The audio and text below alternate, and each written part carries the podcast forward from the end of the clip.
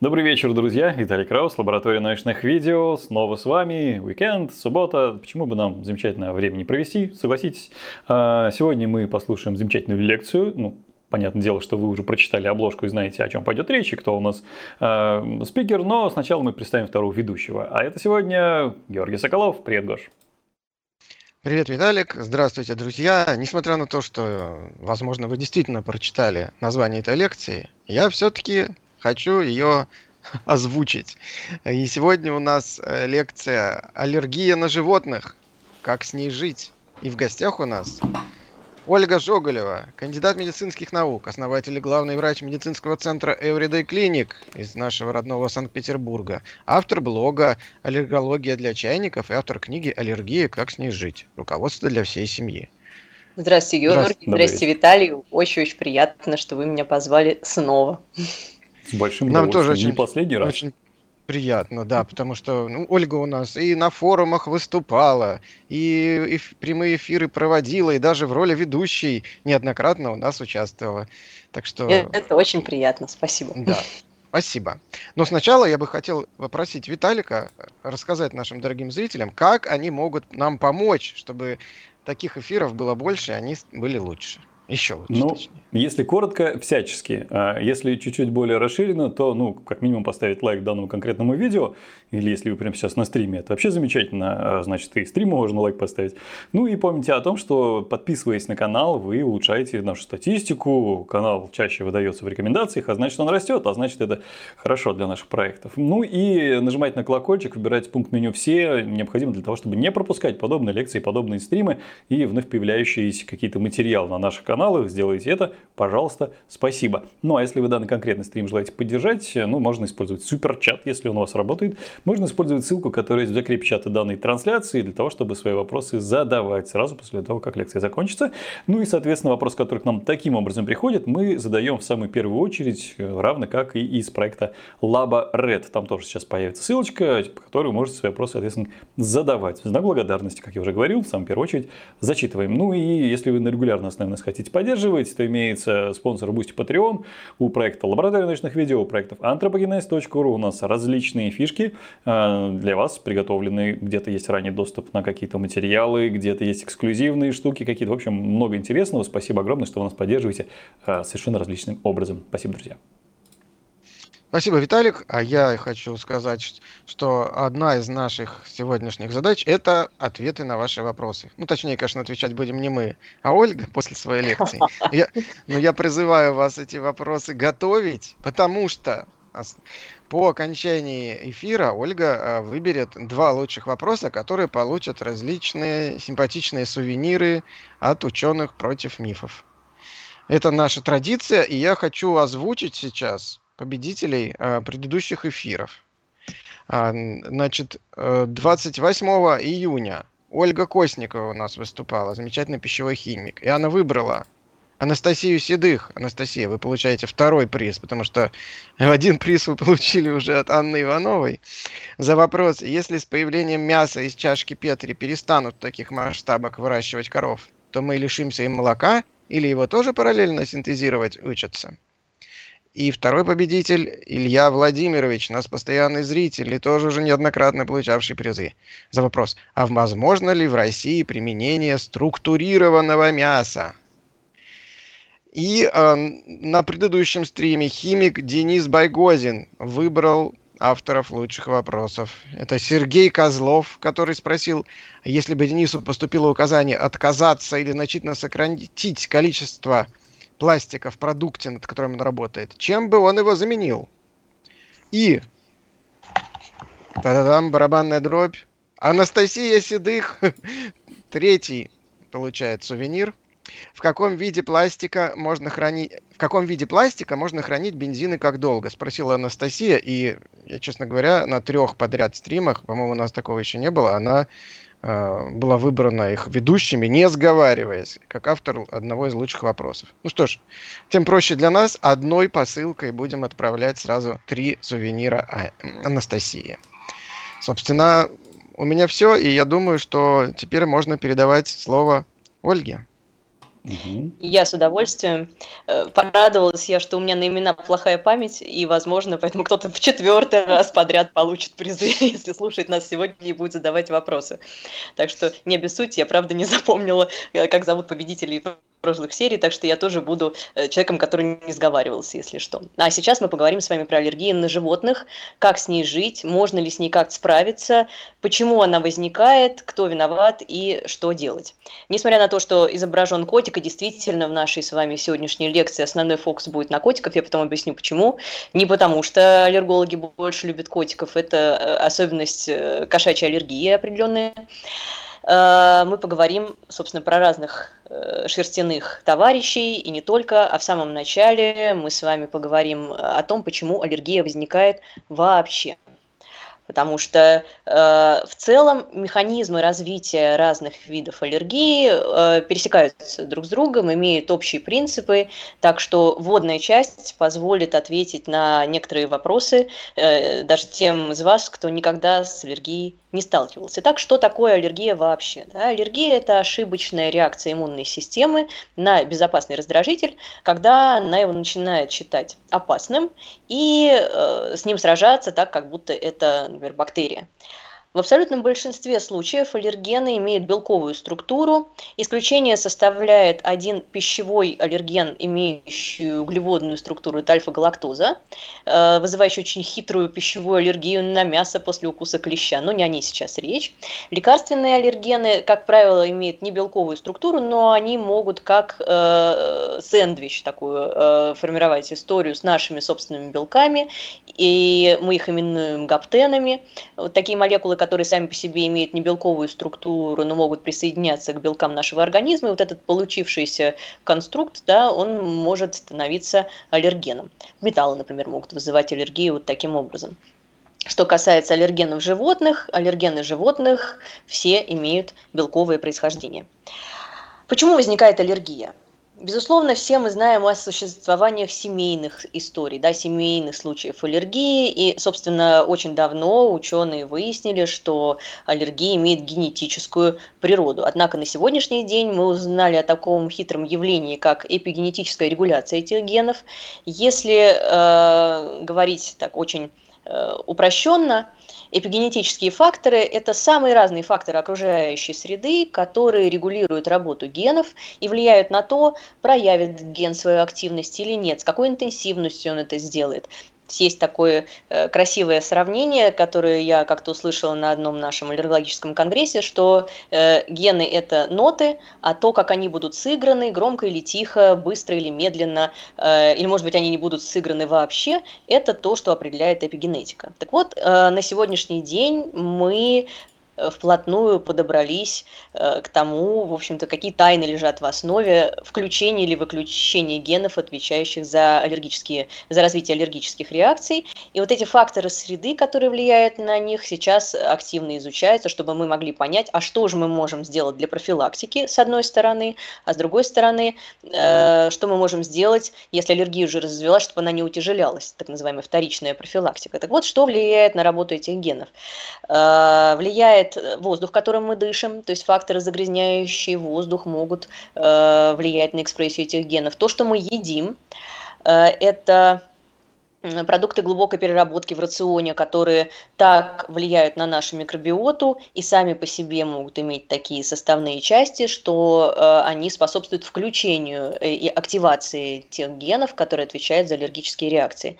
Э, загрязнение воздуха, воды, почвы, табачный дым могут влиять еще и на проницаемость барьерных тканей. Барьерные ткани – это кожа и слизистые оболочки. В контексте аллергии на животных на больше всего, нас больше всего интересует проницаемость нашего дыхательного эпителия, слизистой, Потому что чем более дырчатой является слизистая, тем больше аллергена может в нее попасть. А если у человека при этом есть склонность иммунной системы к тому, чтобы совершать ошибки, попавший туда, куда не нужно, э, белок кошки или собаки может запустить э, такое явление, как сенсибилизацию, то есть образование орудия для сражения, последующего с ним, и после сенсибилизации может наступить аллергия.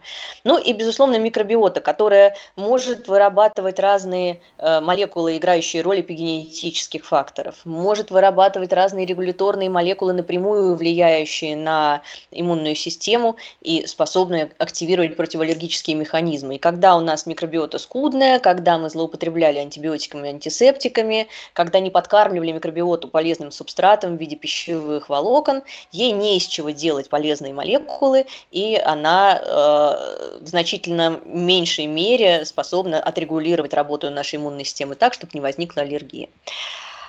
А, если это генетическое заболевание, да, почему оно не проявляется с рождения? Собственно, потому что эпигенетические факторы регулируют активность генов, и э, гены эти могут включиться не сразу, хотя, конечно, чаще всего они включаются с детства. И э, даже включившись, эти гены не всегда приводят к тому, что развивается быстро сенсибилизация к животным. Человек может прожить с животным какое-то время и потом начать на него реагировать. Скорее всего, весь комплекс факторов играет роль, э, включая там, работу нашей микрофлоры, включая э, проницаемость наших слизистых оболочек и кожи, которая может меняться с течением времени. Допустим, человек из э, загорода переехал жить в город, стал дышать загрязненным воздухом, его слизистые стали более дырчатыми, вот он начал реагировать на то, чем дышит. А, дыхательная аллергия, аллергия на летучие аллергены, противовес пищевой, который может стартовать и, как правило, стартует в детстве. Но дыхательная аллергия может начаться абсолютно в любом возрасте. Систематизируя то, что я вам только что рассказывала, что в итоге повышает вероятность развития аллергии? Ну, безусловно, семейная история, которая нам как бы намекает, да, что э, есть эти гены в семейном генофонде.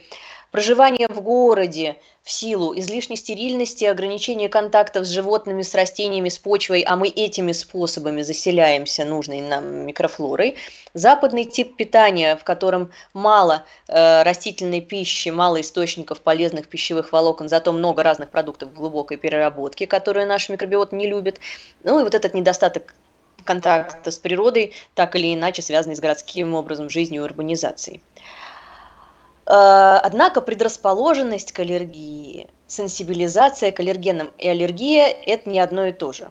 Э, то есть происходит такая многоходовочка, прежде чем гены, которые даже включили свою работу, реализуют свою деятельность, и у человека разовьется аллергия на кота или собаку. Как собственно, развиваются события. Ну, во-первых, эпигенетические факторы да, регулируют работу генов, и э, гены должны пробудиться. Вот они пробудились, и иммунная система такого человека стала потенциально склонной к совершению ошибок, которые лежат в основе аллергических реакций. Дальше разные факторы среды, которые влияют на регуляцию работы иммунной системы. Помните микрофлора, о которой я говорила, э, то, как человек заселился этими бактериями, что эти бактерии ели, э, в каких условиях человек живет, э, контактирует с животными, с почвой, не контактирует, использовались антибиотики, особенно в первые два года жизни или нет, определяет то, как будет работать иммунная система, как будет совершаться регуляторный контроль ее деятельности. И вот, допустим, иммунная система совершила ошибку, э, Т-лимфоцит посчитал, что белок кошки э, не очень-то нам дружочек, да, и выработал для цели э, какой, да, для сражения с этим белком вещество под названием иммуноглобулин Е. Это антитела, так называемые реагины, белки, с помощью которых, собственно, в случае аллергической реакции наша иммунная система пытается сражаться своим этим мнимым врагом. Но этого еще мало. Это явление называется сенсибилизацией, когда есть оружие, которое можно пустить в ход, но на этом этапе очень часто включаются регуляторные механизмы, которые не дают этим иммуноглобулинам Е э, работать. Да? То есть они как будто бы есть, да, но не, не как будто бы, а действительно есть, но находятся в своем неактивном состоянии. Я сейчас немножко упрощаю ситуацию, потому что регуляторные механизмы направлены на самые разные вещи. Есть нейтрализующие антитела, есть цитокины, э, вещества, с помощью которых клетки иммунной системы общаются друг с другом, эти цитокины могут подавлять аллергический тип иммунного ответа. Вот не будем в это вдаваться, главное, что может такое быть, что иммуноглобулин Е для развития аллергической реакции образовался, но не работает. Вот это явление называется сенсибилизацией, и сенсибилизированных людей гораздо больше, чем реально аллергиков. Это относится ко всем видам аллергии, и это объясняет, почему любые результаты любых обследований, какие бы они не были точные и крутые, сделали мы самый дорогой вариант э, обследования, провели ли мы самый дорогой вариант обследования под названием аллергочип, заплатив там бешеные тысячи, и говорим, ну раз он такой дорогой, он уж точно нам все покажет. Или мы сделали кожные пробы или что-то еще. Самое главное, что каким бы способом результат ни был получен, говорит только о сенсибилизации, а мы должны понять, насколько она клинически значима, есть ли реально у человека симптомы при контакте с этим аллергеном, потому что действительно сенсибилизация может быть э, конечным этапом, то есть образовались эти вещества, но они не работают. И только если регуляторный контроль по какой-то причине потерян, то есть э, те клетки иммунной системы, которые были э, направлены на то, чтобы сдерживать вот эту неправильную, ошибочную работу остальных вот этих э, сбрендивших ребят, да, Т-хелпера, который ошибся, и Б-лимфоциты, которые понаделал иммуноглобулинов, ей, собственно, сами иммуноглобулины Е заработали, да, вот если этот регуляторный контроль по какой-то причине потерян, ну, только тогда начинается аллергия. Поэтому если такую очень импровизированную э, э, диаграмму мишень такую для нас с вами сделала, э, это абсолютно вот соотношение между э, предрасположенностью, сенсибилизацией, аллергией сделано на глаз, но оно примерно вот такое, да, то есть у нас есть э, большое количество людей, носителей генов, э, которые определяют предрасположенность к аллергии. Часть из них с этими генами, носителями этих генов являются, но эти гены спят, да, вот эти гены у кого-то пробудились, но иммунная система не посчитала, что животные враги, это все еще предрасположенность. Потом у кого-то иммунная система все-таки ошиблась, и животного посчитала врагом, образовалась, э, образовались иммуноглобулины Е по отношению к аллергенным животным. Вот это называется сенсибилизация. И только часть сенсибилизированных людей будет иметь симптомы аллергии. Поэтому мы всегда на проблему смотрим комплексно, мы всегда оцениваем значимость любых обследований, мы никогда э, не должны делать э, опрометчивые, опрометчивые выводы, основываясь только, например, на семейной истории. То есть у папы аллергия на котиков, значит, у ребенка будет обязательно аллергия на котиков. Ничего подобного, потому что мы наследуем, видите, даже не конкретный вид аллергии, а просто потенциальную склонность к ней. Давайте уже про котиков, да? А, давнишняя история. Я думаю, что многие из вас э, так или иначе об этом слышали или сталкивались. Как на вероятность развития аллергии влияет проживание с животными? Я, как врач-аллерголог, нередко сталкиваюсь с ситуацией, когда, например, у ребенка начались какие-либо высыпания, мы даже не уверены, насколько они связаны с аллергией, и в доме живут животные. Первая рекомендация, которую слышит эта семья, от э, коллег-врачей или от друзей, от родственников, отдайте кошку или отдайте собаку, это все они. Действительно ли э, проживание с животными обязательно говорит о том, что разовьется аллергия на этих животных или вообще? Вот как оказалось, э, у нас существует такая интересная штука, как эффект фермы. Farming эффект, так и есть, так и, так, так и переводится. Впервые он описан э, на примере э, королевского исследования, когда оценивали распространенность аллергии на территории Российской Карелии и Финской Карелии, которые, в общем были да, в каком-то смысле искусственно разделены. И на финской территории Карелии в связи с урбанизацией преимущественно города, на российской территории Карелии преимущественно сельская местность и соответствующий образ жизни. И выяснилось, что среди э, генетически общих людей, э, людей с генетической общностью, да, у нас абсолютно разная распространенность аллергических заболеваний. Очень высокая распространенность астмы на финской территории Карелии и практически э, отсутствует на момент этого исследования, по крайней мере, достаточно редко встречаются разные виды аллергии на территории Российской Карелии. И когда стали погружаться в то, что, собственно, лежит в основе, выяснили, что действительно проживание с животными на природе э, с определенными, э, так сказать, условиями контактов с окружающей средой, когда слизистые оболочки кожи заселяются разнообразными бактериями, когда э, реже используются антибиотики и антисептики, когда человек, в общем, в каком-то смысле ближе к природе, э, та микробиота, которая э, становится его особенностью, противостоит аллергическим реакциям за счет своих регуляторных воздействий, за счет молекул, которые эта микробиота вырабатывает. И напротив, более скудный микробный состав э, у урбанизированного населения Финской Карелии приводит к тому, что регуляторные возможности этой микробиоты недостаточны, чтобы сдерживать аллергические реакции.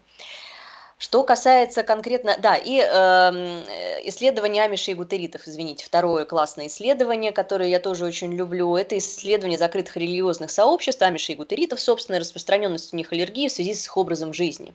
И если амиши э, это группа, для которой характерно Э, проживание на одной территории с крупным мелким рогатым скотом и там, с собанями, да, и дети практически с первого года жизни контактируют с животными, они практически не используют машинный труд, а используют ручной труд, то есть контактируют с почвой. Вот такая близость к природе способствует такой микробиоте, который в свою очередь э, так регулирует работу иммунной системы. Это дом, который построил Джек, да, что э, аллергические реакции для них менее характерны, в противовес гутеритам, э, у которых нет такого такого тесного контакта с животными, которые используют машинный труд, соответственно, в целом э, меньше э, разнообразие их микробиоты и э, э соответствующая ситуация. У них аллергии встречается чаще. Вот там вплоть до того, что сметали пыль в домах амишей и гутеритов и изучали э, бактериальный состав этой пыли, и потом стерильных мышек, э, стерильных в смысле, не в смысле э, их плодовитости, а в смысле их микробиоты, заселяли бактериями из этой пыли, и потом э, их сенсибилизировали, то есть создавали искусственную ситуацию, когда может развиться аллергия, и отслеживали, собственно, что будет происходить. И действительно оказалось, что микробиота э, из домов амишей более такая, более антиаллергенная, вот такой вот термин я э, немножко ненаучный буду использовать.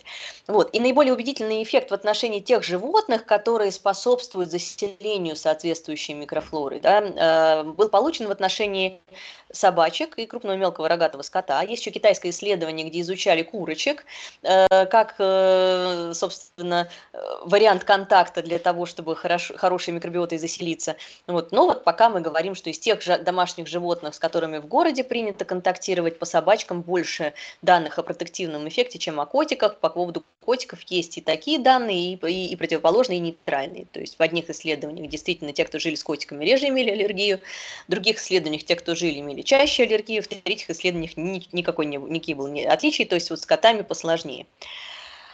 А, если э, у человека уже есть какая-нибудь аллергия, то есть мы понимаем, что животное в качестве такой первичной профилактики, чтобы заселиться такой микробиотой, которая не даст включиться тем генам, которые отвечают за склонность к аллергии, не сработало. У человека уже есть на что-то аллергия, уже гены включились, у него есть этот потенциал.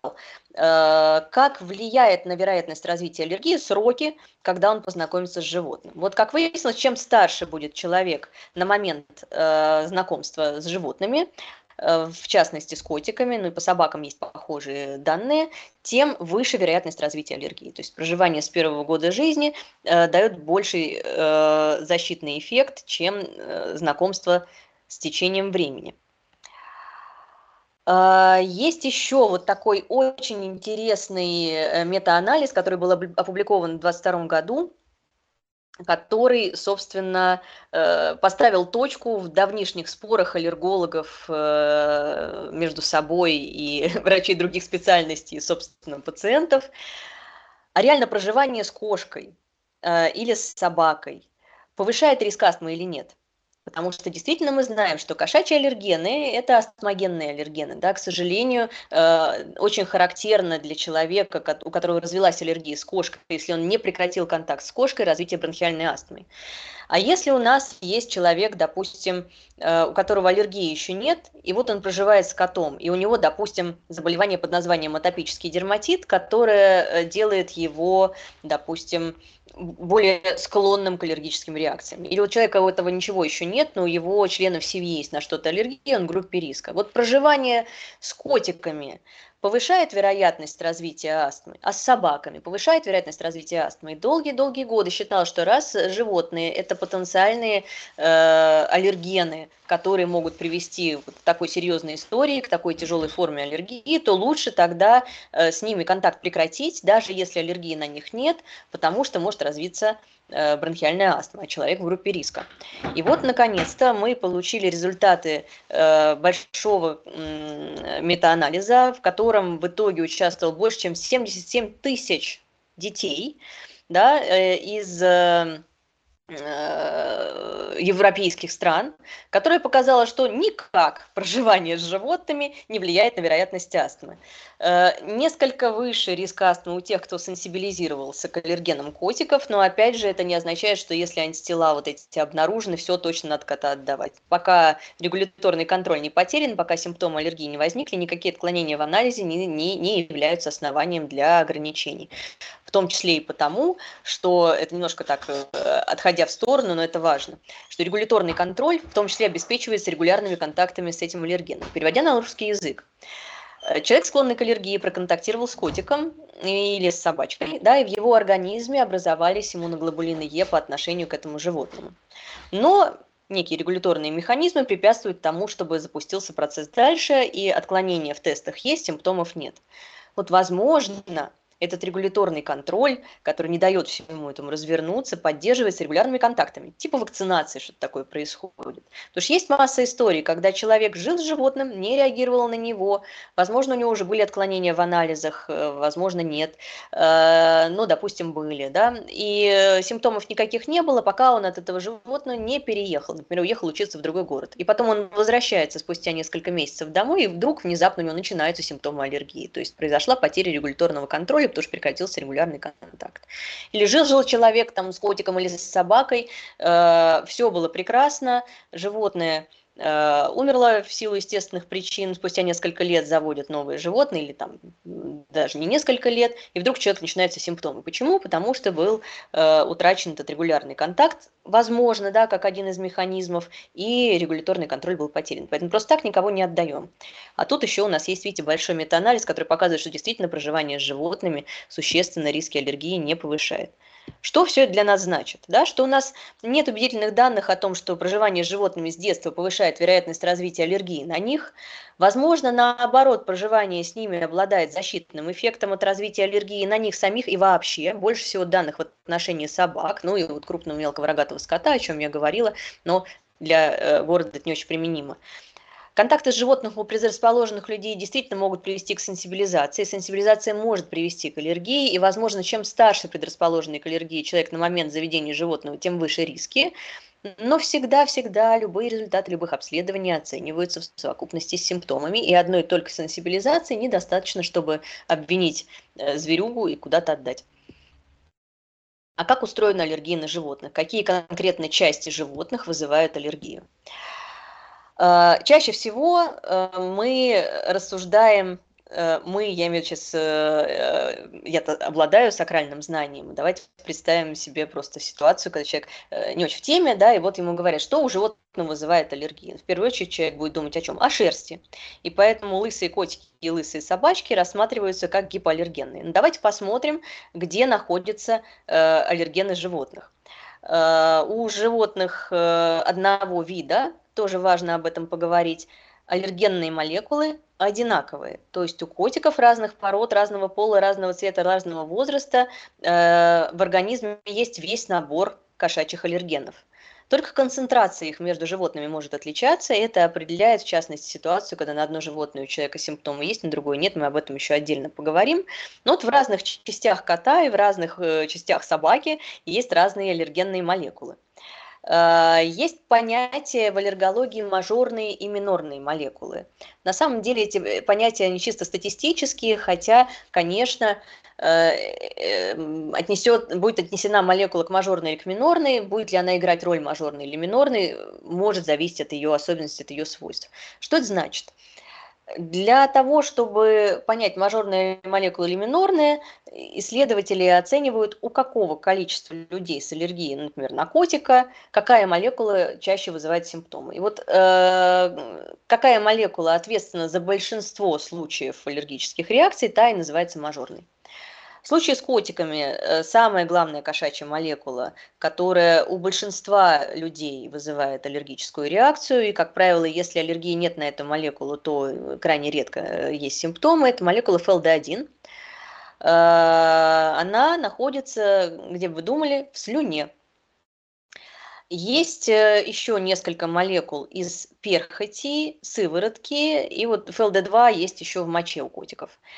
Как мы видим с вами, нигде в качестве источника не указана шерсть. Везде у нас слюна, слюна, слюна, слюна, слюна, да, сыворотка, моча и перхоть. Перхоть – это чешуйки кожи. Что это означает? Что даже у лысого кота есть весь набор этих аллергенов. Единственное, что на шерсти они появляются в силу того, что животное шерсть вылизывает, и в силу того, что молекулы могут секретироваться и кожными железами, и тоже распределяться по длине шерсти. Соответственно, чем животное сильнее линяет, тем больше распределяются эти аллергены по квартире вместе с шерстью. Да? Но выделяются они при этом не, э, то есть э, находятся они не в составе э, самого волоска, да, а находятся на его поверхности. Э, что по собакам? Э, у собак то же самое, да, перхоть, слюна и моча являются источниками, э, источниками аллергенов. При этом мажорных молекул э, у собак, э, в отличие от котиков, 3, у котиков 2, да, ФЛД1 и ФЛД4. ФЛД1, который в слюне, ФЛД4, э, молекула липокалин, тоже, в общем, у котиков она в слюне, а, например, у собачек она еще и в перхоти. И вот эти липокалины – это молекулы, которые э, отвечает за перекрестную аллергию. Липокалины разных млекопитающих имеют очень э, много э, родственных связей, очень много похожести. И, собственно, если у человека аллергию вызывает молекула из этой группы, то у него, как правило, аллергия вызывает несколько животных.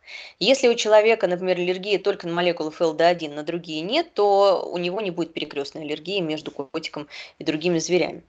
Вот. Э, у собак есть еще э, простатический аллерген, да, КНФ5, который есть только у мальчиков, э, только у собак мужского пола, и у кастрированных собак его концентрация меньше, поэтому если аллергию вызывает именно эта молекула, то кастрация может несколько уменьшить ее концентрацию. И есть неприятная особенность этой молекулы, она имеет сродство с некоторыми молекулами в сперме человека. Вот, поэтому у некоторых людей с аллергией на молекулу КНФ5 может развиваться у женщин, да, может развиваться бесплодие, потому что у них появляются перекрестные антитела к э, сперме мужа. Вот такая история. Что касается ситуации очень частой, ну хорошо, окей, у нас аллергия на котиков, можно ли нам завести собаню? Ну, или лошадку, да, или кролика, или э, морскую свинку. К сожалению, э, если у человека аллергию вызывает одно шерстяное животное, то вероятность развития аллергии на другое шерстяное животное примерно 75%, в особенности, если мы имеем дело с аллергией на липокалины. Э, и может быть да, такая ситуация, если только ФЛД1 молекула котика да, вызывает аллергию, а на остальные аллергии нет, может быть, в общем, все котиком и ограничится, но при этом мы понимаем, что такой человек в принципе предрасположен к аллергии, и у него может просто деново начаться аллергия на собаку не из-за родственных связей кошачьих, собачьих аллергенов, а просто еще один аллерген добавился в копилочку. Вот. А так обратите внимание, липокалинов много у собак, э, есть липокалинов 2 да, у котика, есть липокалины у э, лошадки, есть липокалины и у других животных с шерстью, да, но они не в шерсти. Это мы используем такой термин животные шерсть, чтобы понять, э, что это не относится к ящеркам. Да? Мы говорим, конечно, о млекопитающих. Вот. И вот, собственно, э, было такое интересное исследование, изучавшее профили э, молекулярной сенсибилизации и клиническую значимость при аллергии на животных. И вот было отмечено, что среди исследованных людей у 20% есть одновременно аллергия на котиков, собак и лошадей, собственно, в связи с аллергией на липокалины. Поэтому, увы, ответственным решением в данном случае будет не заводить собаку, если уже есть аллергия на кошку, потому что, к сожалению, достаточно высока вероятность, что на другое животное э, с родственными аллергенами или, в принципе, на другое животное, относящееся к числу частых аллергенов, разовьется реакция, его придется отдавать, а это уже друг и член семьи. И, собственно, поэтому ответственным решением будет не заводить собаку. Что касается гипоаллергенных животных, это миф или реальность? Ну, э, в 2020 году была опубликована такая статья, э, насколько вообще вероятно выведение гипоаллергенных котов. Ну, будем честны, на сегодняшний день понятие гипоаллергенные животные – это исключительно маркетинговый ход. Хотя, что имеют в виду заводчики, если они хоть немножко добросовестные? Они говорят о том, что такое животное меньше что линяет. Меньше линяет, меньше шелушится. То есть оно все равно будет выделять те же самые аллергенные молекулы, просто в меньшем количестве. И если у человека порог чувствительности такой, что, собственно, ситуация э, позволяет контактировать с котом и не реагировать или с собакой с этим, потому что он выделяет это животное меньше аллергенных молекул, чем нужно этому человеку для реакции, то вот да, он с этой породой контактирует, будет меньше иметь симптомов. Но гарантировать, что на так называемые гипоаллергенные породы ни один аллергик не среагирует, это, конечно, э, абсолютный миф. Да, мы не можем этого сделать, потому что есть люди настолько чувствительные, что они среагируют даже на, на аллергены на одежде у других животных. Понятно, что они на якобы гипоаллергенные животные тоже среагируют. Затруднено, собственно, выведение гипоаллергенных пород. Можно было бы да, э, выискивать породы, которые э, выделяют меньше мажорных аллергенов и выводить вот такие вот чистые, в каком-то смысле чистые линии, да, закреплять, по крайней мере, этот ген, но Э, в реальной жизни выведение тех или иных пород основано на экстерьере, да, на том, что больше людям нравится, а не на генетических вариациях, которые могли бы каким-то образом повлиять на уровень тех или иных белков. Ну и вот то, про что я начала рассказывать. Э, почему? Вот у нас есть некий э, Михаил, и у Михаила есть вот такая вот коллизия, да, он на собаку номер один реагирует, на собаку номер два не реагирует. С чем это связано? С тем, что у них разный набор аллергенов, этот аллергенный, этот нет, не совсем. Это связано с тем, что у Михаила есть определенный порог чувствительности, то есть ему нужно проконтактировать с определенной концентрацией, да, с аллергеном в определенной концентрации, чтобы появились симптомы. И если животное выделяет меньше аллергенов, чем порог чувствительности Михаила, то он, э, собственно, на, на него не будет реагировать. Это относится к собакам, к котикам, к любым э, животным. Мы можем действительно прослеживать такую, такие особенности. Иногда э, по какой-то причине человек на животное, с которым живет, не реагирует, на чужих реагирует, но, по всей видимости, происходит вот некие включения механизмов толерантности, которые сдерживают симптомы э, до определенной степени э, концентрации аллергена в окружающей среде. То есть э, они могут удерживать воспаление до какой-то степени. Если концентрация аллергенов будет выше, чем эти регуляторные механизмы научились отрабатывать да, благодаря регулярному контакту с аллергеном дома, да, а, э, допустим, на своего кота человек не реагирует, но приходит в кот-кафе и там начинает задыхаться. Там просто концентрация аллергенов выше, чем его регуляторные механизмы способны сдерживать. Вот какой-то такой механизм возможен. Окей, ну хорошо, допустим, мы эмпирическим путем выяснили, что такие-то собаки или такие-то котики вызывают симптомы, другие не вызывают, может тогда стоит завести э, того, ту породу, да, с которой все окей. Но, к сожалению, нет.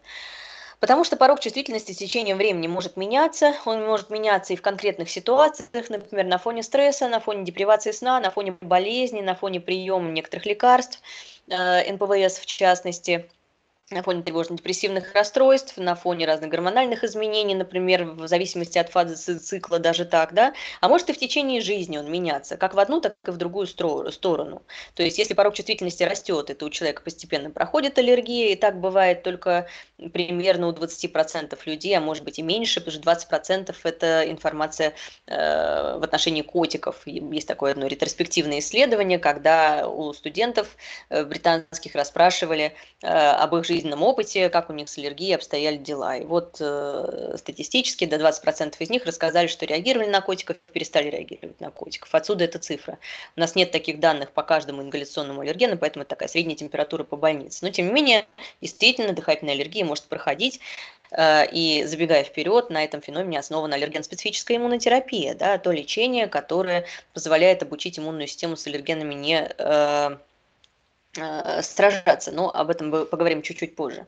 Вот, э, поэтому аллергия, да, может проходить, но это происходит, в общем-то, редко. А э, чаще порог чувствительности или не меняется, или снижается. И тогда с течением времени, э, в том числе наш Михаил, может начать реагировать и на ту собаку, и на то животное, на которое до этого не реагировал, то, что начнет э, быть более чувствительным к его аллергенам. Вот так. Поэтому, к сожалению, эмпирический здесь поиск своего зверю, зверя не дает нам тоже никаких гарантий. Ну хорошо, что делать, если аллергия уже началась? А, я вынуждена про это сказать. Простите меня, но действительно наиболее эффективно это найти животному другой дом. А, буквально несколько недель назад прошел очередной ежегодный конгресс Европейской академии аллергии и клинической иммунологии. Там была прям секция, посвященная э, современным представлениям в отношении кошачьей аллергии. Вот, там совершенно замечательные эксперты выступали. И вот я помню, как они э, обсуждали наш план действий при аллергии на котов, они говорят, ну, э, отдать животное impossible, да, не рассматриваем, потому что никто не отдает своих животных. Ну, никто, это не совсем честно, да, есть э, действительно разные э, ситуации, в разных семьях решения принимаются по-разному, но, скажем так, это точно не самый популярный вариант действий, потому что понятно, что животное э, член семьи, да, так или иначе, э, это очень сложное решение. Если мы не отдали животное, что мы можем сделать? Э, безусловно, мы должны понимать, что аллергены животных распределяются по квартире вместе с их шерстью, соответственно, что будет работать? Влажные уборки, да? Э, если мы уберем ворсистый текстиль, на котором эти аллергены могут оседать, то есть уберем ковры, мы знаем, что аллергены животных, особенно котиков, очень липкие так про них и говорят, sticky allergens, очень липкие, и поэтому, э, если есть какое-то место силы кота, там, где он часто сидит и, и тусит, там, собственно, будут наслаиваться эти аллергены такими годовыми кольцами, да, там будет э, гигантская концентрация, и именно по этой причине не стоит э, животному в случае аллергии позволять спать вместе с вами, потому что именно на вашей подушечке, а э, именно эти места любят обычно зверюги вокруг головы, да, будут накапливаться аллергены, и вы будете ими дышать, когда в ночи учитывая, что ночью активируется тот отдел нервной системы, который отвечает за бронхоспазм, это прям такое неприятное комбо. Купание животных. А, тут существенный момент – это частота этих купаний. Наибольшее, наибольшее количество данных в пользу двухразового купания в неделю. И если с собакой это, в общем, э, в каком-то смысле достижимо, если порода собаки позволяет ее так часто купать, то с котами, в общем-то, вопрос. Да? Ну, как одна мама одного моего пациента сказала, э, с котом мы это обсуждать не будем. Хочешь оставаться, будешь мыться. Вот. Если животное живет на улице, то можно ограничить нахождение животного в доме по той же причине, да, чтобы меньше распределялись, распределялись аллергены. К сожалению, если человек настолько чувствителен, что реагирует даже на следы аллергенов, а они заносятся на одежде, на обуви, и мы знаем на сегодняшний день, что есть квартиры, где животное никогда в жизни не находилось, не жило, но в домашней пыли в таких квартирах будут обнаруживаться аллергены животных, потому что мы их на себе приносим. К сожалению, мы должны понимать, что для таких чувствительных людей все эти меры э, будут э, даже не полумерами, но абсолютно будут неэффективными. Окей, а что еще? На примере котиков, потому что, э, собственно, все остальные методы так или иначе э, основаны на особенностях иммунного ответа, да, то есть, соответственно, это прям такая э, иммунология в чистом виде, а это значит, что эффективность таких методов зависит от того, какие молекулы животного вызывают аллергию, и так как у котов в абсолютном большинстве случаев одна только молекула является причиной симптомов ФЛД1, ну, могут и другие, но вот она, она доминирует. В отличие у собак у них очень разношерстная ситуация, и даже между собаками концентрация этих мажорных аллергенов собачьих может очень сильно варьировать. То есть собаками все это реализовать сложнее, поэтому на примере котиков э, мы можем обсудить разные методы, которыми мы можем полечить аллергию, и, возможно, в будущем э, кошачьи вот эти все подходы послужат моделью, на основе которой можно будет сделать аналогичные лекарства по отношению к другим животным. Но вот с котами проще всего, потому что обычно виновата э, молекула ФЛД1. Что мы можем сделать? Мы можем провести аллерген-специфическую иммунотерапию. Это активная иммунизация человека, да, чтобы у человека в организме выработались э, вещества, регуляторные клетки, регуляторные антитела, ну, собственно, клетки это не вещества, да, антитела это вещества, а, чтобы выработался э, набор средств, с помощью которых будет подавляться аллергический тип иммунного ответа в отношении котиков. Называется аллерген-специфическая иммунотерапия. Лечение очень классное, сейчас про него поговорим. Возможно пассивная иммунизация аллергика и можно иммунизировать котика. Ну, давайте по порядку.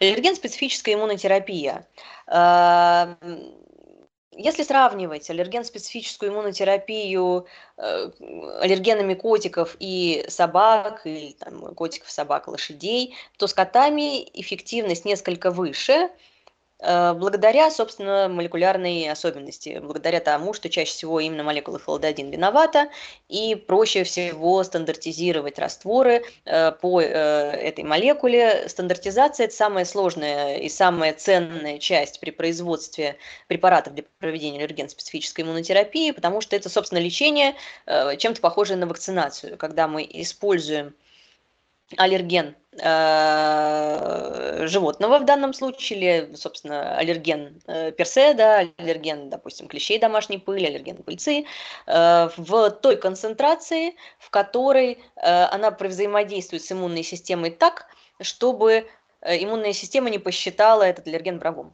И мы э, в нашем организме имеем набор клеток под названием наивные лимфоциты. Они, собственно, распределены по всему нашему организму, но эм, э, их достаточно существенная концентрация есть в полости рта.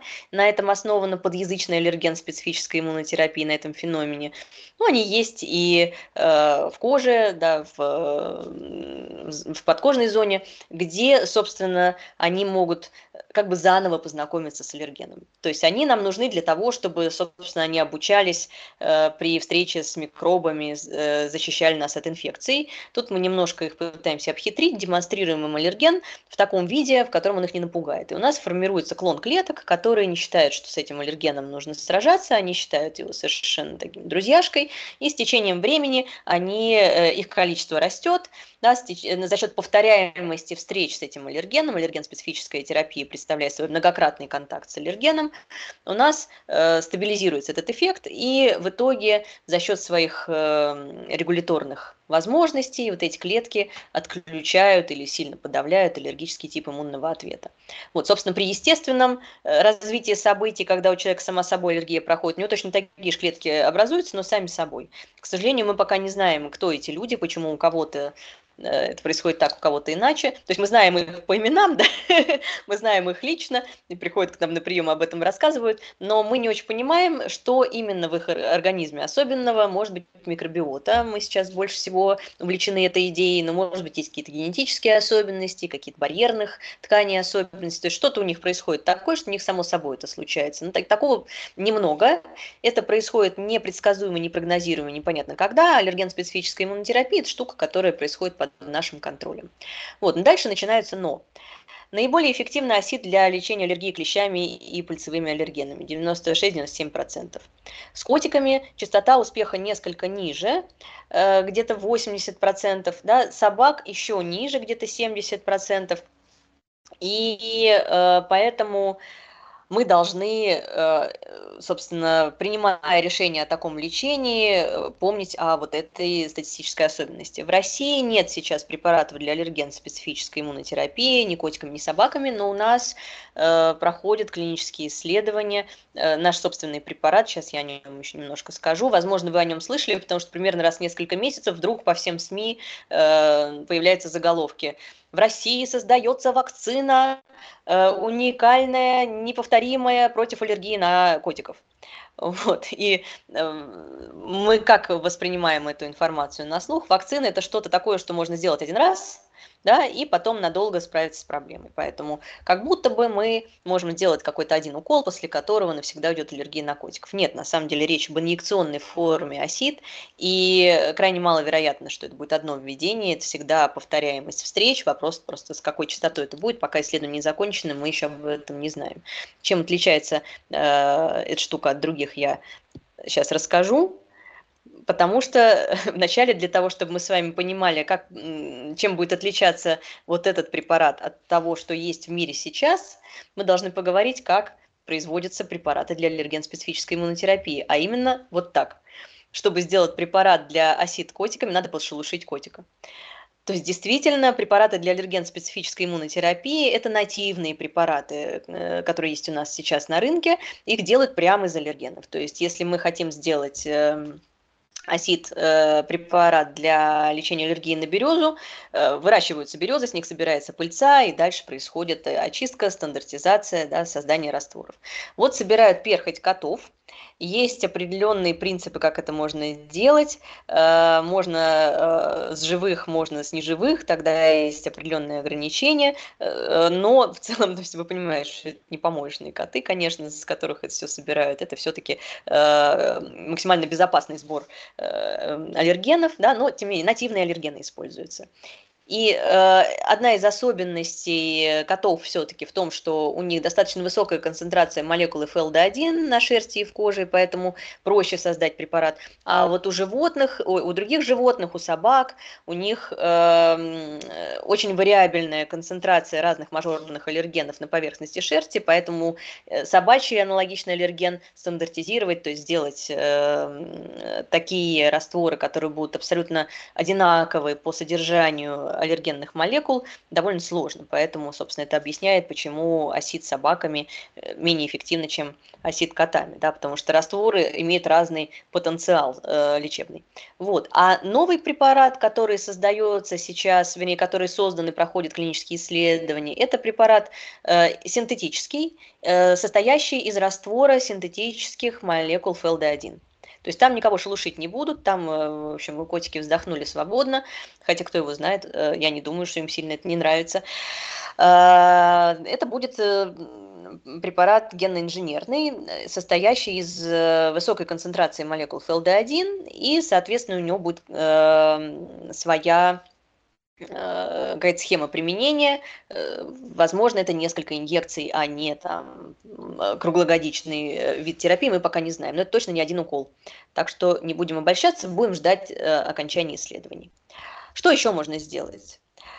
Чтобы повысить эффективность аллерген-специфической иммунотерапии и уменьшить количество инъекций, можно использовать интерлимфатический вид введения – в этом случае э, вводят аллерген в, пахив, в паховые лимфоузлы под контролем УЗИ. Как говорится, на что вы готовы пойти, если у вас есть аллергия на котика.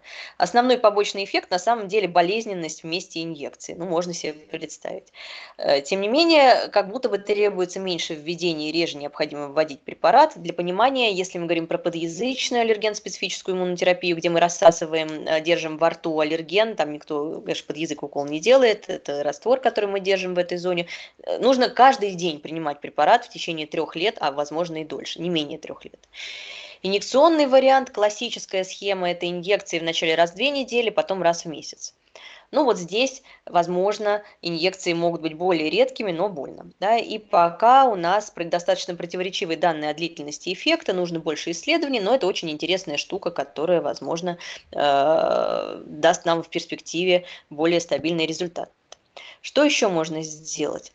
Есть такая версия, есть такой вариант, как пассивная иммунизация аллергика, когда мы можем что сделать? Взять у человека, у которого нет аллергии, сывороточные антитела иммуноглобулины G. Это белки, образующиеся по отношению к молекуле ФЛД1, которые на языке иммунной системы означают, что э, нет аллергии, да, нормально все с этим котом, э, мы, э, клетки иммунной системы, считаем, что он дружбан. И вот эти иммуноглобулины G связывают молекулы ФЛД1 кошки, которые попадают в организм к аллергику, если к нему туда эти IgG ввести, да, и препятствуют запуску аллергической реакции. Все нейтрализующие антитела, так называемые. Это очень эффективно, но это дорого.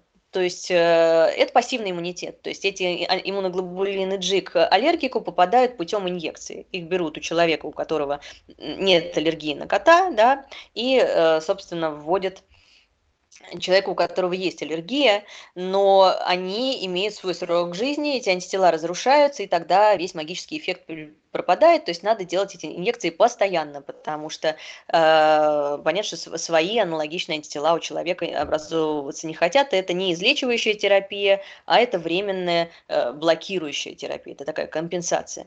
Вот, поэтому в итоге это дорого, но как экспериментальный метод очень интересно, и, возможно, в будущем, опять же, из этого что-то сделают. Э, главный концепт. Что еще мы можем сделать? Мы можем иммунизировать котика. Значит, во-первых, э, можно э, иммунизировать котика э, так, чтобы у кота образовывались иммуноглобулины G, которые связывают его же молекулы FLD1. Несмотря на то, что это звучит сурово, то есть у кота образуются антитела к его собственным молекулам, Многократные исследования показали, что это безопасно, это не запускает у кота аутоиммунные заболевания, это абсолютно безопасно для кота. Вот можно эту статью почитать, это очень такая интересная обзорная статья, где э, подробно описаны Э, механизмы, да, и то, как изучалась безопасность. Вот. Но вызывает спор со стороны активистов не потому, что э, код страдает, а по принципу вы это делаете для себя, а что получает код? What does get get, get out of this?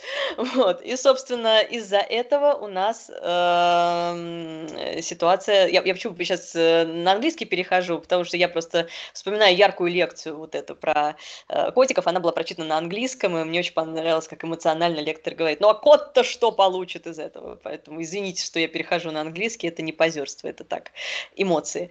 Вот. Вызывает споры со стороны активистов, и поэтому не получается получает пока должного финансирования и должного, должной применимости, хотя это, в общем, довольно классный проект. Что еще можно сделать? Можно накормить кота специальным кормом.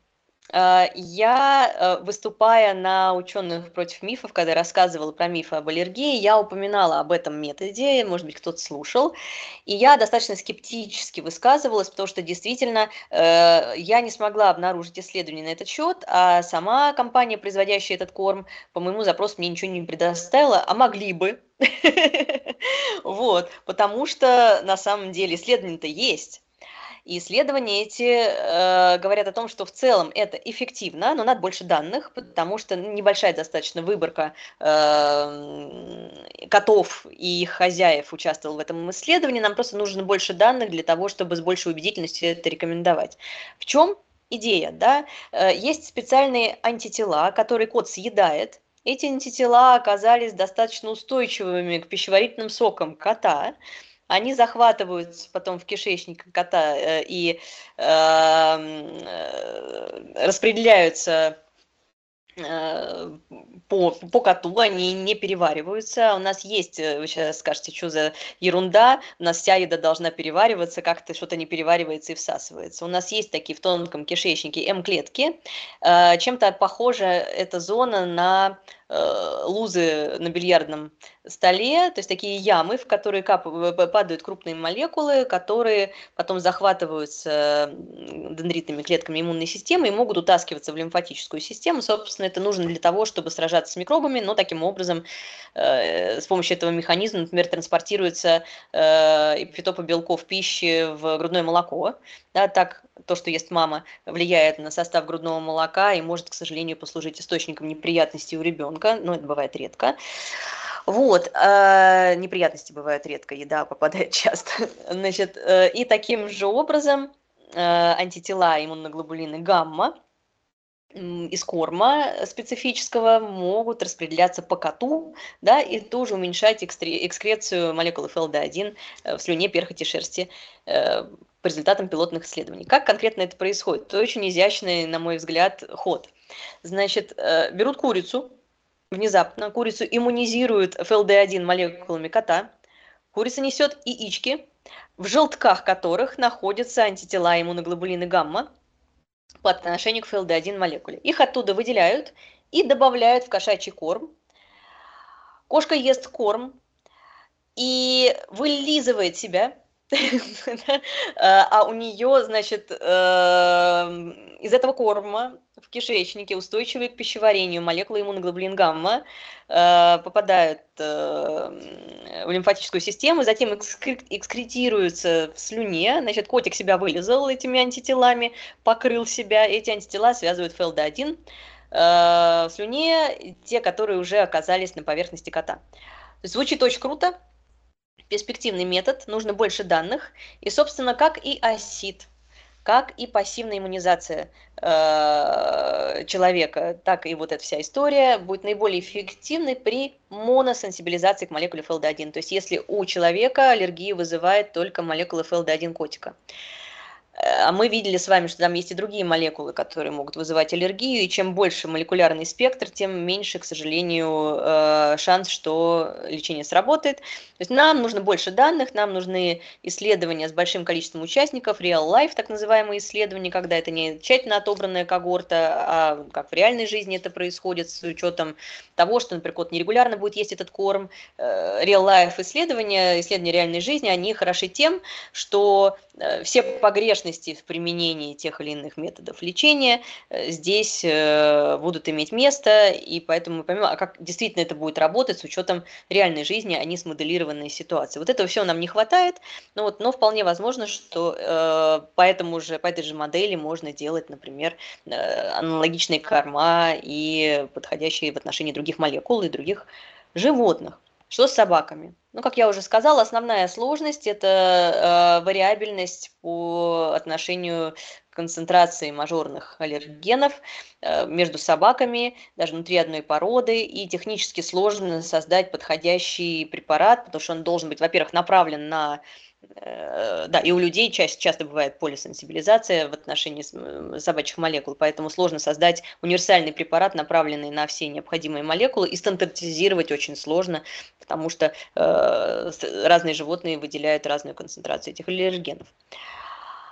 Что еще можно сделать? Сколько у нас шерстяных ребят, и на всех на них может быть, к сожалению, аллергия, и вот мы перечислили какие-то методы, которые могут сработать с котами, и они нам недоступны на самом деле, потому что осид кошачьего нет, и пассивной иммунизации в России это все не сделать. У нас есть только вот этот корм, о котором шла речь, но и то мы понимаем, что нам, хоть он и классная идея, очень э, симпатичная, но надо больше данных. А еще что-то можно сделать?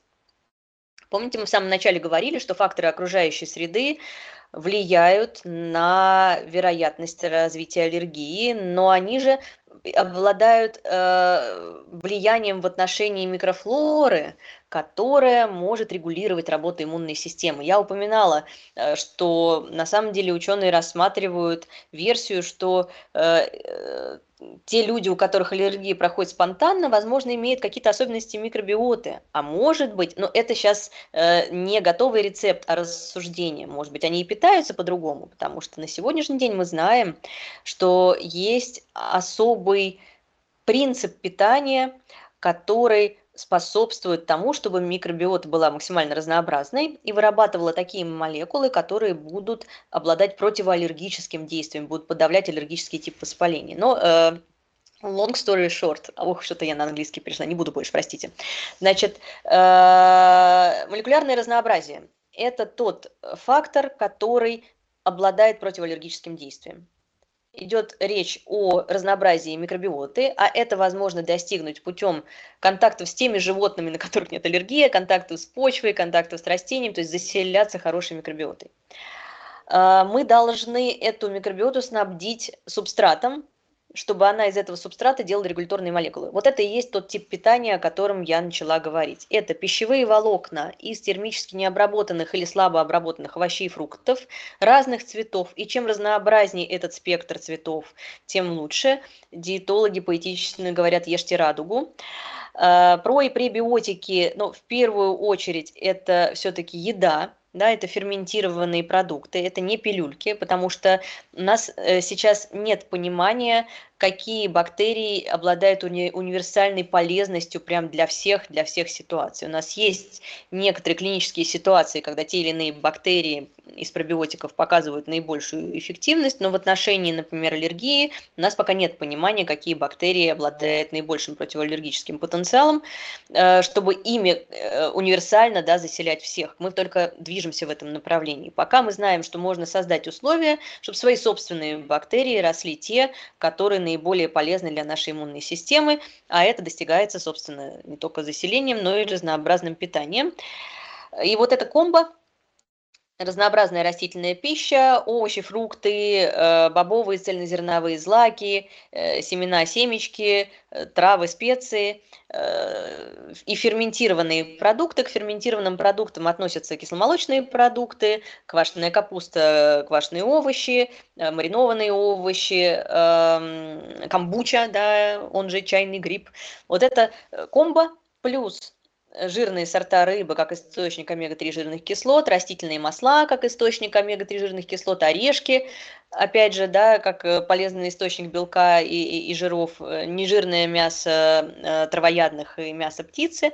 Вот это соотношение еды при котором на растительные продукты и, и ферментированные продукты э, приходится 60% рациона, на все остальное 40%, да, э, является на сегодняшний день той рекомендацией, которая хоть как-то может потенциально улучшить ситуацию. Это та еда, которая способствует большему разнообразию нашей микробиоты и которая снабжает ее субстратом для того, чтобы эта микробиота выделяла молекулы, подавляющие аллергический тип воспаления. Э, где мы можем так жить и питаться. Ну, безусловно, при проживании не в городе, но понятно, что это такая, в общем, иллюзия, что мы сейчас все собрались и поехали э, жить в деревню или на ферму, и там у всех аллергия прошла. Но, тем не менее, мы можем взять лучшее у природы с собой, то есть мы можем гулять в зеленых зонах, мы можем сделать, организовать себе зеленую стену дома или в офисе, и у нас есть исследования, которые говорят о том, что даже непродолжительный контакт вот такой с растениями э, существенно э, расширяет спектр, в лучшую сторону спектр микробиоты, э, что э, происходит буквально в течение там, нескольких недель, то есть достаточно быстро.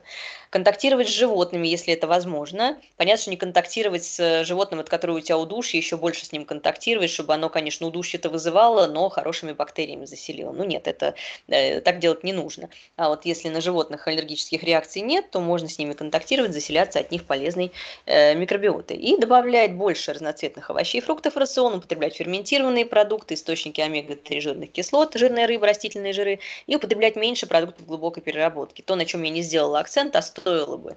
Вот в эти 60 и 40 процентов, что у нас не вошло. Продукты глубокой переработки, э, копчености, колбасоньки, да, разные продукты готовые с консервантами и прочими добавками, которые, безусловно, не являются абсолютным злом. Э, я прямо чувствую сейчас строгий взгляд э, Ольги Костниковой. Вот. Безусловно, это не абсолютное зло. Нет, конечно. Но мы знаем, что наша микробиота такое любит существенно меньше, чем вот те продукты, которые я перечислила. Поэтому их должно быть просто меньше в нашем рационе. Э, готовых сладостей с добавленным сахаром точно так же, да, наша микробиота гораздо больше любит фрукты и овощи, разные, разного рода Э, ну вот, как я уже сказала, да, копчености колбасы, и вот этого вот всего должно быть мало, да, чипсонов, а, э, значит, фруктиков, овощей побольше, причем овощей больше фруктов.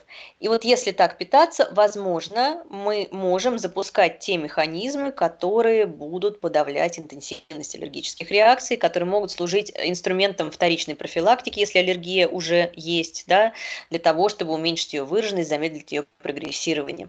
Поэтому, э, как говорится, делаем то, что можем, там, где мы есть, теми средствами, которые нам доступны, и будет нам счастье. Ну что, э, друзья, моя лекционная часть э, завершилась, и я готова на, отдаться на растерзание вопрошающим. А их там много вопросов уже за 40, так что Будет очень интересно. Но перед тем, как мы перейдем, собственно, к вопросам, по традиции кратенькое объявление. И благодарю всех, кто к нам сейчас присоединился, кто послушал лекцию, кто будет дальше продолжать задавать свои вопросы. Или если вы смотрите а, также лекцию в записи, помните о том, что помимо лайка, который вы, конечно, наверное, уже поставили, и подписки на канал, а, ну, было бы круто нажать на колокольчик, выбрать пункт меню «Все» и еще и комментарии оставить. Это вообще было бы замечательно для развития канала. Спасибо вам огромное, друзья, за такую поддержку. Но если вы данный конкретный стрим хотите поддержать, вы можете задать вопрос с донатом такие вопросы мы в первую самую очередь и задаем. Есть возможность через суперчат, если она есть в вашей стране. Есть возможность задать вопрос через э, ссылку, которая имеется закреп чата данной трансляции. Ну и из Лаборет мы тоже вопросы принимаем. Один из них уже тоже висит. Э, по-моему, вторым он даже э, в эфире и будет. Спасибо, друзья, за то, что нас там поддерживаете. И если вам очень сильно хочется поддержать нас на регулярной основе, э, спасибо вам огромное, во-первых, за это. Во-вторых, спонсор Boosty Patreon есть как у проекта Лаборатории научных видео, так и у проекта anthropogenes.ru. У нас у каждого проекта свои отдельно взятые ништяки, так сказать. Так что имейте в виду, это две разных страницы, где можно получить ну, получается, вдвое больше интересных материалов. Спасибо вам огромное, друзья, за поддержку. Спасибо, Виталик. Да, действительно, 42 э, вопроса я вижу в очереди, так что не стесняйтесь, дорогие друзья, использовать ссылку в закрепе чата, чтобы ваш вопрос гарантированно прозвучал, и Ольга на него ответила. А я пока что а, скажу, что ждет нас на следующей неделе, точнее вас, на наших YouTube-каналах.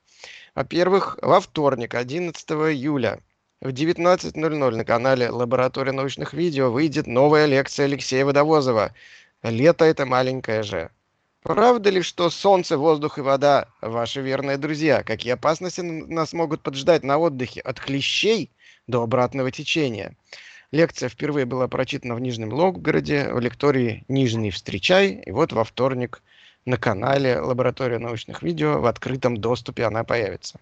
В среду, 12 июля, в 19.00 на канале «Лаборатория» же э, по скриптум доклада Инстинкты от муравья до человека. Мифы о врожденном поведении. Спикер э, Софья Пантелеева, кандидат биологических наук, старший научный сотрудник лаборатории поведенческой экологии сообществ. ИСИЭЖ СОРАН. Этот доклад вызвал немало споров в комментариях э, на, на нашем канале. Состоялся он в апреле на форуме «Ученые против мифов. Ищи на третьей планете».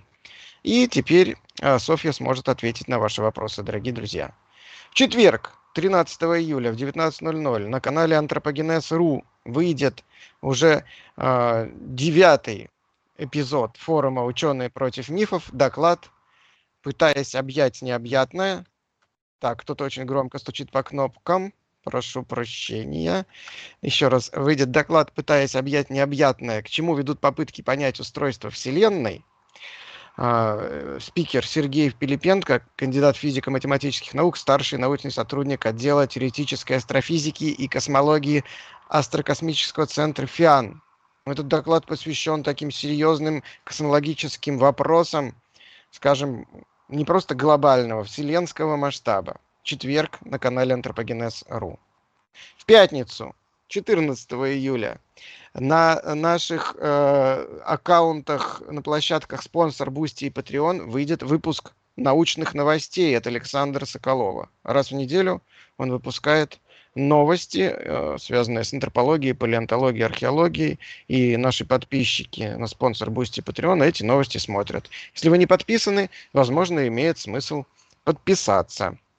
И в субботу, 15 июля в 19.00 на канале Лаборатория научных видео. Онлайн-лекция «Древние деньги вместо газет, телевидения и интернета». Спикер Мария Назарова, доцент кафедры истории искусств э, Санкт-Петербургского университета ПТД, как аббревиатура расшифровывается, сейчас не скажу, СПБГ УПТД, член Российской ассоциации антиковедов, специалист по искусству и археологии античного мира и Востока. Мария уже появлялась на наших каналах и на форуме «Ученые против мифов» появлялась. И, кстати говоря, переходя к моему последнему объявлению, Мария выступит на форуме «Ученые против мифов». Тихо идут раскопки, который состоится 19-20 августа в Москве. Программа его уже опубликована, и первый день форума будет посвящен археологии и палеонтологии, а второй фильм, день форума будет посвящен мифам в кино. И я, как и обещал, в анонсе сегодняшнего стрима сейчас назову промокод для наших дорогих зрителей. Промокод аллерго с двумя Л. У нас сегодня стрим посвящен аллергологии. Аллерго. Вот по этому промокоду на сайте форума а, можно получить э, специальные промо-билеты, называются они «Балкон промо», их, их всего 10. Промокод действует до 12 июля. В общем, промокод полезный. Если вы еще не зарегистрировались на форум, вы можете это сделать. Да, промокод действует и на билеты на онлайн-трансляцию. Но я бы, конечно, москвичам особенно рекомендовал прийти лично, потому что это незабываемое ощущение. Думаю, Ольга со мной согласится. Подтверждаю. А... Ощущения непередаваемые, незабываемые, это очень классно. Вот, собственно, у меня все. Все на форум «Ученые против мифов». Если Виталику нечего добавить, наверное, можно продолжить отвечать на вопросы. А мне есть что добавить. Ну, Ты добавь. когда говоришь, подпишитесь на нас на Boosty, и говоришь, что на нашем Boosty, Sponsr'е имеются, а, собственно, новости от Саши Соколова, это значит, что у нас на антропогенезе. А есть еще как бы лаборатория научных видео. В этом лаборатории научных видео, отдельно взятой, уже в раннем доступе имеется та самая лекция Алексея Водовозова. Так что если вы подписаны э, на лабораторию на озвученных площадках, то вы уже можете посмотреть эту лекцию. Я видел, уже многие посмотрели. Она классная. Она совсем новая, прям реально. То есть он ее читал впервые в Нижнем Новгороде, вот буквально сколько? 3-4 недели назад. М? Да, спасибо. Значит, я э, промокод Аллерго сейчас появится еще и в чате э, нашей Мощь. трансляции. И, собственно, э, пер- переходим к вопросам. Я могу Давай. даже начать их за- зачитывать. Давай. Во-первых, э, Александр э, говорит, э, всегда рад вас смотреть. Это не Спасибо, вопрос, Александр. но спасибо, Александр, он поддерживает наш стрим. И наш постоянный зритель Ксения Диметрий Целест из Лабы Ред спрашивает, а случается ли аллергическая реакция на человека? А вот мы сегодня об этом говорили. К сожалению, возможна аллергическая реакция э, на сперму.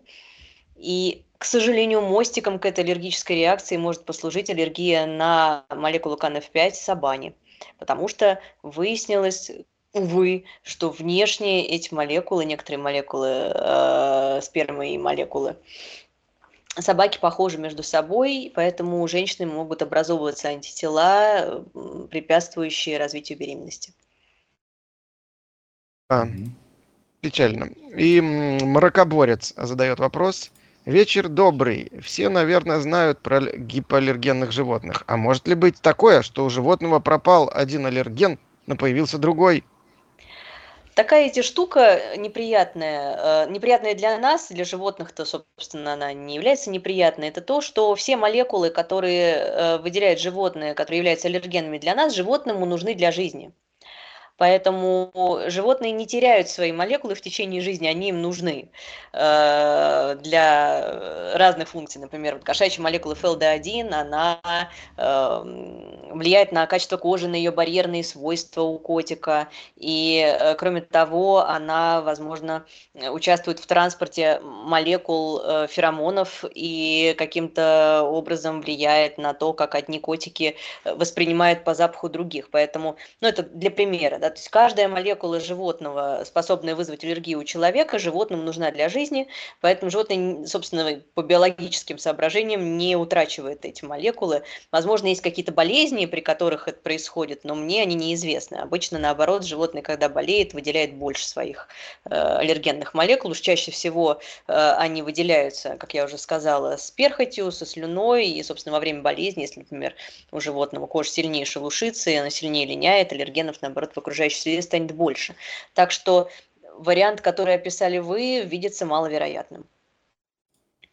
Спасибо. Спасибо. Евгений Гусев задает вопрос. Насколько оправданно перед тем, как завести ребенка, убрать из дома аквариум, чтобы не спровоцировать аллергию на корм, на корма? Может, добавить А, аквариум? Ну, скажем так, аллергия на корм рыбок – это вообще такая штука, которая как будто бы несколько преувеличена как, как явление, потому что в международных источниках, когда мы обсуждаем аллергию на разных домашних питомцев, собственно, аллергия на рыбий корм э, не звучит так часто, как э, в тех, э, например, рекомендациях, которые можно услышать от российских врачей, потому что у нас нередко рекомендации по гипоаллергенному быту просто передаются из уст в уста, и не всегда э, происходит сверх с реальностью и проверка этих рекомендаций на э, актуальность в соответствии с научными данными. Вот. Э, Что касается корма рыбок, ну, потенциально, э, господи, как они называются-то? Дафни. Дафни могут быть источником аллергии, потому что, собственно, у нас э, некоторые членистоногие вызывают аллергию, да, и ну, клещи домашней пыли могут вызывать аллергии, собственно, клещи домашней пыли могут иметь родственные э, молекулы э, с, там, в хитине, в э, тропомиозины с э, дафниями. Вот. Но превентивно исключать контакты с чем бы то ни было неверно. Видите, я рассказывала о большом при большом исследовании в отношении котиков и собак, проживания с которыми не повышает вероятность развития аллергии. Да, 7-7 тысяч человек участвовало в, э, суммарно в этих исследованиях. А уж котики и собаки обладают куда большим аллергенным потенциалом, чем корм для рыбок, судя по тому, что мы на сегодняшний день знаем. Поэтому не надо ничего отдавать. Угу, спасибо. Спасибо. А, твоя маковка спрашивает. У ребенка аллергия на кошек, анализ крови 8 на кошачий белок. Насколько страшны последствия, если кошку не убирать? Ну, я надеюсь, что мы не только на основании анализов поставили этот диагноз, и есть какие-то симптомы, которые возникают при контакте с кошкой.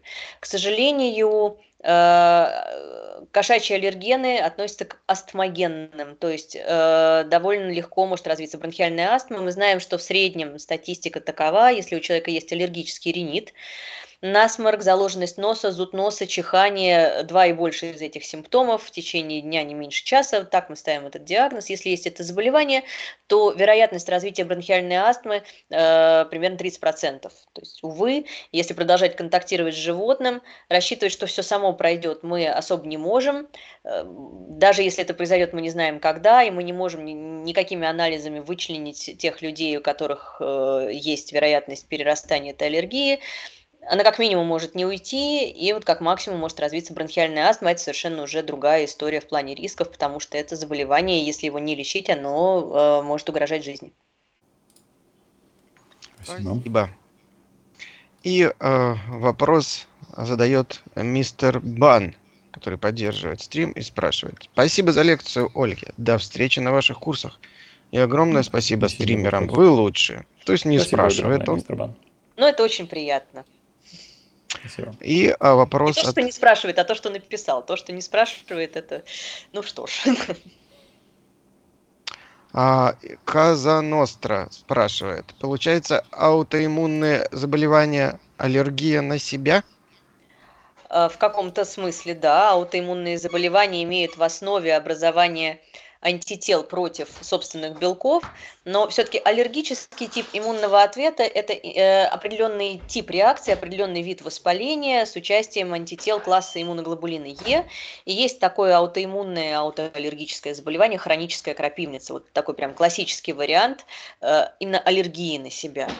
В основе э, более таких распространенных, что ли, более известных на слуху аутоиммунных заболеваний – ревматоидный артрит, э, привет доктору Хаусу, системная красная волчанка, эм, что там у нас еще есть, э, аутоиммунный тиреоидит, лежит э, образование других видов антител, это другие реакции гиперчувствительности, вот, которые, ну, по какому-то смысле, да, это тоже аллергия, но не классический ее вид. А так, да, иммунная система образует антитела по отношению к собственным белкам собственного организма, как по отношению к вражескому агенту. В каком-то смысле это аллергия на себя. Спасибо. И Юлия Шакира спрашивает, правда ли, что по сути аллергия бывает генетической или приобретенной? Не совсем так. Э, аллергический тип иммунного ответа все-таки регулируется всегда определенными генами. Другое дело, что работа этих генов э, может зависеть от влияния факторов внешней среды, окружающей среды, эпигенетических факторов. Я о них в начале э, своего рассказа много говорила. То есть действительно ген может включиться, и как ручка громкости, она, эта громкость может быть выкручена до предела или включена наполовину. Вот это зависит зависит от того, в каких условиях мы живем, чем дышим, что едим. То есть разные факторы э, окружающей среды могут повлиять на то, запустятся аллергические реакции в итоге или нет. Поэтому у людей э, отчасти от образа жизни может зависеть то, э, станут они аллергиками или нет. Вот то, что на примере, например, э, э, на примере, например, да, на примере российской и финской Карелии я рассказывала. Гены одни и те же, но где-то они включаются, а где-то нет. Разный образ жизни, э, разные принципы питания, разное окружение, разное, э, разный итог. При этом и там, и там э, виноваты гены и там, где э, запустилась реакция, и там, где просто эти гены не включились, они в человеке есть. Так что это генетическое заболевание, которое может э, стать заметным для нас э, в течение жизни. И это может произойти в любой момент жизни. В отношении дыхательных аллергенов так уж особенно. Вот так. Там пока а, хулиганит собачка, мы продолжаем. А, так, Оля, Ольга Мат спрашивает. На лысых свинок морских скинни все равно аллергия у мужа, дерматит э, проявился на руках на их выделение. Так что гипоаллергенные животные не являются таковыми. Муж аллергик на котов, шерсть, травы. Комбо. Да, к сожалению, гипоаллергенные животные не являются таковыми, потому что все животные выделяют э, весь набор вида специфических аллергенных молекул. То есть вот есть молекулы, вызывающие аллергию у котиков, и абсолютно каждый котик выделяет эти молекулы. Есть молекулы, вызывающие аллергию э, на морских свинок, и каждая морская свинка выделяет эти молекулы, независимо от того, скини она или не скини, шерстью она или без. Другое дело, что э, разные животные выделяют эти молекулы в разном количестве, и в зависимости от чувствительности человека он может либо на всех животных такого вида реагировать, либо только на конкретных, которые выделяют этих молекул больше, чем э, его порог чувствительности. Но очевидно, что в описываемой вами ситуации у вашего мужа порог чувствительности достаточно низкий, э, и он реагирует даже на э, морскую свинку, которая заявлена как гипоаллергенная, то есть потенциально она выделяет меньше этих э, аллергенных молекул. Но их все равно выделяет. То есть нет морской свинки, у которой нет аллергенных молекул, как и котиков, как и собак, как и лошадей, увы. Нет, тут просят показать песеля, а я не могу, потому что песель у Ольги. Вот если Оля Песель нам у покажет... меня, но он так просто э, быстро бегает туда-обратно, я не успею метнуться за ним, э, чтобы его поймать. Но мы постараемся да, его показать. Ну, у нас будет еще время, чтобы его поймать. А, едем дальше. И вопрос задает Иван Березоцкий. Интересно, бывает ли у людей аллергия на обезьян, в том числе человекообразных? Иван, потенциально это возможно, но я честно вам скажу, я не погружалась в эту проблему. Это очень интересное э, для поиска, так сказать, информации направление. Я обязательно на этот счет что-нибудь почитаю, потому что э, Исследователи, как правило, сосредоточены на тех проблемах, которые максимально актуальны, так как кошки и собаки распространенные домашние животные, на них нередко бывает аллергия, собственно, они сконцентрированы на них. Но пару лет назад мне попадалась статья, где-то она мне лежит в закладках, аллергии на экзотических животных. Там, правда, не было э, человекообразных обезьян, я говорю, что надо почитать, гипотетически это вполне себе возможно. С другой э, стороны, я понимаю суть вашего вопроса, что много родственных белков, похожих с нашими нашим организмом, и поэтому, по идее, иммунная система не должна их воспринимать как таких уж врагов. Ну, посмотрим, э, поищем. Так вот, в той статье значит, была описана аллергия на крокодилов и аллергия на ежиков, как новых для нас экзотических животных. Вот такое тоже бывает. Когда Спасибо. выясняешь, что у тебя аллергия на крокодила, уже поздно, как бы. Как мне кажется, что-то предпринимать. Можно чихать, так сказать. На крокодила, да. Иван Курлян спрашивает. «Э, Добрый вечер. А бывает ли аллергия на улиток? Например, ахатинов? Я не встречалась с информацией о том, что может быть аллергия на улиток. Так, Сабаня не хочет сидеть. Вот, сиди тогда. Вот. Э, теоретически это возможно. Возможна реакция на компоненты хитина, потому что у нас есть аллергия на компонент хитина клещей но не уверена, что есть родственные связи между моллюсками. Э, а, вот слушайте, я сейчас подумала, есть же аллергия, собственно, на эм, э, этих самых, на моллюски, на мидии, да, на, на кальмар может быть аллергия. Э, единственное, что при в дыхании обычно нужна очень высокая концентрация, чтобы на них реагировать, и описана такая аллергия у работников э, пищевой промышленности, которые участвуют в собственно, в обработке морепродуктов, в упаковке, вот у них может быть при вдыхании э, белков э, из этого источника э, дыхательная аллергия. Вот. Но это очень высокая концентрация. Все-таки, когда мы заводим улиточку дома, она там одна, у вас же не улиточье стадо. Поэтому вероятнее всего, э, аллергия маловероятна. Но если пофантазировать и представить себе, что какой-нибудь сотрудник, э, который занимается упаковкой консервов с мидиями, э, завел себе, э, и у него есть на работе всегда заложенность носа и удушья, и он завел себе вот такую улиточку дома, возможно, на нее тоже будет реагировать. Вот. А так я не думаю, что, то есть потенциально это возможно, но как будто бы маловато концентрация этих аллергенов, чтобы они стали сенсибилизирующими, когда мы говорим о одной улиточке дома. Mm-hmm. Вот собачий хвост вашему вниманию представляется. Да, да, да. Спасибо. Василиса Медянцева не спрашивает, а утверждает, чиститься нужно, чтобы никаких аллергий не было и в помине. Аминь. Что вы имеете в виду? Просто интересно, как? Зубной щеткой Я чиститься? думаю, что Или... речь о разных протоколах, которые э, предлагают нам натуропаты, э, которые позволяют а. вывести глистов, вот, и каким-то еще образом, значит, приобщиться к э, прекрасному. Но mm мы на сегодняшний день знаем, что все-таки этот подход недостаточно эффективен. Лучше, наоборот, разнообразно питаться, э, не БАДами, а едой растительной, и вот у этого потенциал гораздо больше. Спасибо.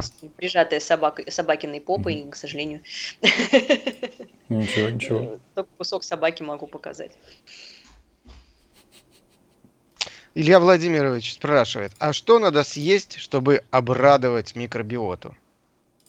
Надо съесть греческий салат. То есть чем разнообразнее овощная часть вашего рациона, причем предпочтительно за счет свежих овощей, да еще и разных цветов, и если туда еще добавлены ферментированные продукты, а в греческом салате это у нас с вами и э, творожный сыр, и, пожалуйста, оливки, и если мы еще добавим туда источники э, омега-3 жирных кислот, это у нас э, какое-нибудь нерафинированное оливковое масло хорошее, плюс еще подкинем туда семечек как источник растительных жиров, вот это будет роскошно. Так что микробиота будет просто счастлива. Угу. У нас сейчас Спасибо. чат счастлив, все радуются попе собаки. Так, гальский всадник задает вопрос. То есть под конец жизни может развиться аллергия на черепашку, с которой прожил лет 40? Э, мне вначале показалось на черешню, и я удивилась. Ну да, на черепашку, э, к сожалению, может развиться аллергия, с которой ты долго жил, если разные факторы окружающей среды соберутся в кучу и э, включат ошибочную работу иммунной системы, и она ошибется и не подружится с черепашкой. Или черепашка тоже на сороковом году жизни вдруг начнет отчаянно шелушиться, и концентрация ее аллергенов сильно возрастет. Вот это вот в комбинации может привести к тому, что э, потенциально не может развиться аллергия, но не уверена, насколько часто аллергия на черепашек. Ну, возможно, если есть на крокодилах, есть на черепах, нужно, есть над чем поразмыслить, нужно почитать. Статистика Я тревожно, мне неизвестна. Тревожно посмотрел в сторону террариума. Угу. Тут в чате так и написали. О, Георгий напрягся. Георгий, покажи да. черепашку, говорят тебе. Ну, так, мне и пока ты идешь за черепашкой. Ладно, давай к следующему вопросу. А, Анна Токарева задает. Врач в, видимо, дорогой частной клинике рассказывал о накоплении аллергенов в организме, где именно не уточнил, но сказал, что это не сенсибилизация, а другой процесс. Возможно ли такое или развод на диагноз? Анна, звучит, как будто вы познакомились с тайным исследователем, который скоро нас э, ознакомит с результатами своего уникального труда. В мировой аллергологии о накоплении аллергенов ничего не известно. У нас нет цистерн, нет никаких камер, в которых они накапливаются, собственно, они распознаются и разрушаются. Цистерна с аллергенами – это хорошо. Да. да, да, да, где-нибудь там в печени, которую надо почистить потом от них, и они вместе с шлаками так кинут торжественно mm-hmm. наш организм. Это шутка. Спасибо. А, Алиса Ц спрашивает, как сложно а, Просто скажите, что сделать, чтобы можно было завести котика при аллергии? Э, чтобы можно было завести котика при аллергии на котика, э, нет э, рецепта со стопроцентной эффективностью. Все действительно сложно.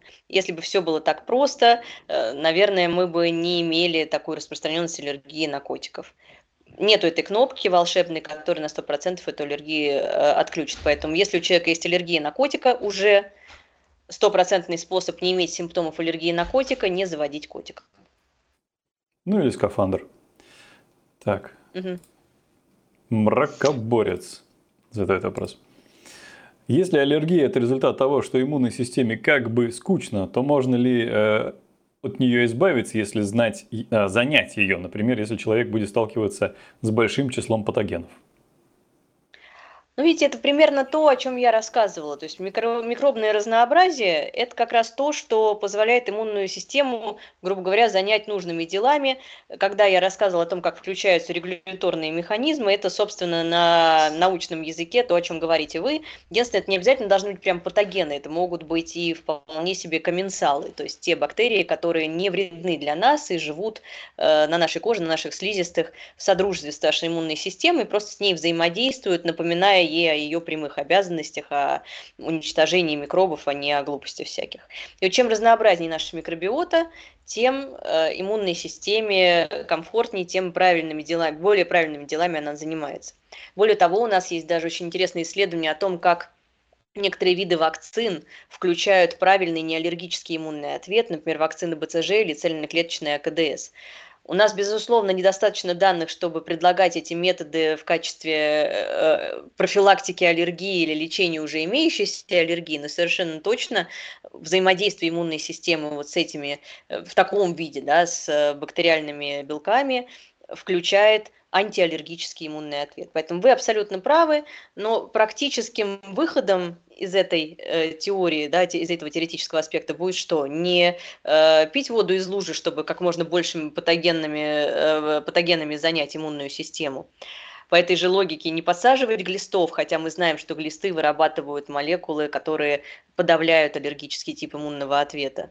Вот. А э, создавать благоприятные условия для того, чтобы собственная микрофлора была разнообразной за счет питания, за счет контактов с животными, если это возможно, если животное не аллергенно для вас, за счет нахождения на природе, на природе, э, и так далее, и так далее. Вот то, что я уже э, несколько раз рассказывала, это действительно рабочие методы.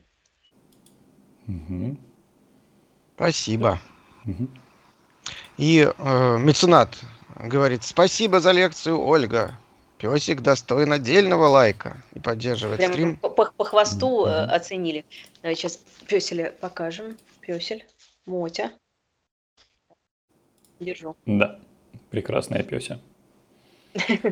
А спонсор этого стрима Попа Собаки. Попа Собаки, поставь лайк этому видео. Вот так. Поставь лайк этому видео. На самом деле у нас в очереди все еще 30 во- вопросов с Давайте лишним. Так что, друзья, ускоряться, давайте, Мгм. хорошо. да, во-первых, ускоряться, а а наших э, зрителей я призываю не стесняться пользоваться ссылкой, закрепленной в чате. Не стесняйтесь. Вы не только э, получите ответ на ваш вопрос, но еще и поможете нашим стримам существовать, собственно.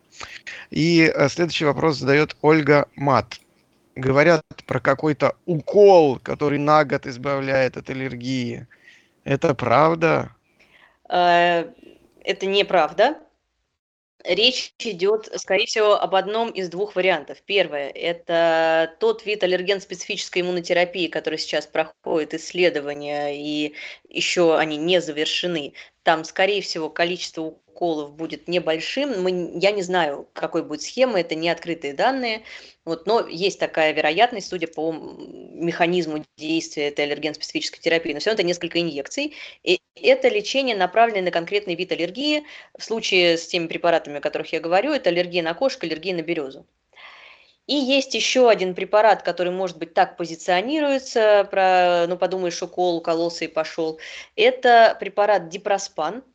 Нередко практикуется, почему-то чаще в южных регионах, ну, в общем-то, и где, где угодно, как э, способ избавиться от аллергии. Это гормональный препарат в виде депо.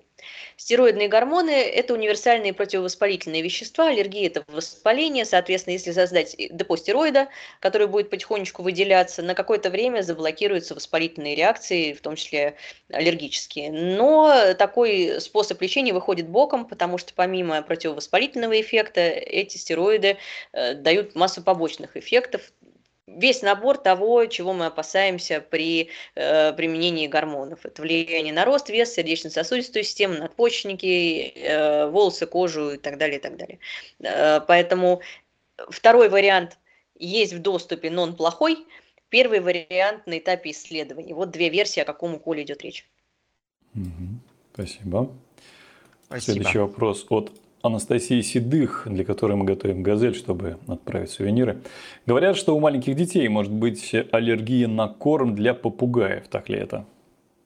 Аллергия на корм для попугаев может быть у детей любого возраста или у взрослых, потому что э, в корме для попугаев могут быть э, белки растений, на которые у человека может быть аллергия э, в виде пыльцы. Да, то есть у человека может быть аллергия на злаки, и, собственно, э, семена этих злаков могут быть в составе корма для попугаев. В этом случае э, при вдыхании шелухи, например, человек может реагировать э, как на аллерген, независимо от возраста. Это не э, какая-то аллергия с возрастной особенностью. Спасибо. Спасибо. Так, вопрос от э, Виктора Загребнева. То есть анализы на аллергические э, панели бессмысленны, тогда зачем их назначают? И огромное количество аллергологов считают их альфой и омегой. Был опыт с дочерью, и ничего не понятно без этого анализа. Почему? Анализы на аллергены очень даже осмысленны. Просто результаты этих анализов нужно оценивать в контексте симптомов. И не делать тесты на те аллергены, с которыми по умолчанию симптомы связать невозможно. То есть если у человека насморк, чихание, заложенность носа по несколько месяцев в году, нет необходимости, нет смысла делать ему анализы на пищевые аллергены, потому что э, пищевая аллергия не проявляется длительными монотонными симптомами стороны носа. Мы не делаем анализы отдельно от симптомов. Вот в чем был э, смысл моего э, сообщения. Не в том, что они бесполезны. Э, вот так. Простите. Да. Да ничего, я думаю, что сейчас опять плюсики будут в чате за э, кто-то по домофону. Мгм. Давай, Гош. Казаностра спрашивает, а если в детстве э, была реакция на что-либо, но с тех пор контакт с потенциальным аллергеном был ограничен, есть ли шанс перерасти аллергию? Или это миф? К сожалению, механизмы перерастания аллергии завязаны не с частотой контакта с аллергеном, как ни странно. То есть мы соблюдаем, например, диету с исключением аллергена, чтобы не испытывать симптомы аллергии, а не для того, чтобы иммунная система прекратила с этим аллергеном сражаться. Вот так это работает. И э, фактически толерантность толерантность, нормальная реакция на бывший аллерген, то есть он становится бывшим в этом случае, возникает спонтанно, а не от того, что с аллергеном долго не было контакта. К сожалению, так. Вот, поэтому мы не можем с вами гарантировать, что отсутствие контакта с аллергеном приведет к тому, что на него ушла реакция. Спасибо. Финальная отмоте, да, там аккорд был. А, Мракоборец спрашивает, а можно ли понять причину аллергии лабораторным методом или только методом тыка? У родственника обнаружили аллергию на что-то, сказали убирать по одному аллергену, чтобы понять, на что она была. Иначе никак. Э, Уважаемый мракоборец, э, на самом деле ваш, казалось бы, простой вопрос требует краткого экскурса в аллергологию. Я боюсь, что э, Виталий с Георгием меня сейчас проклянут, потому что ответ может быть длинным.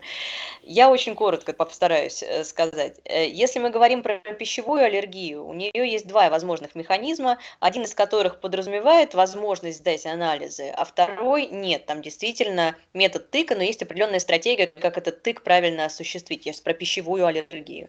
Когда устраняют группу потенциальных аллергенов на определенный срок, э, в среднем от 2 до 4 недель, оценивают динамику симптомов. Если стало легче, те симптомы, которые связывали с аллергией, ушли, то дальше эти продукты возвращают по одному в рацион и отслеживают, на какой из них все-таки была реакция, и потом уже осознанно этот продукт исключают.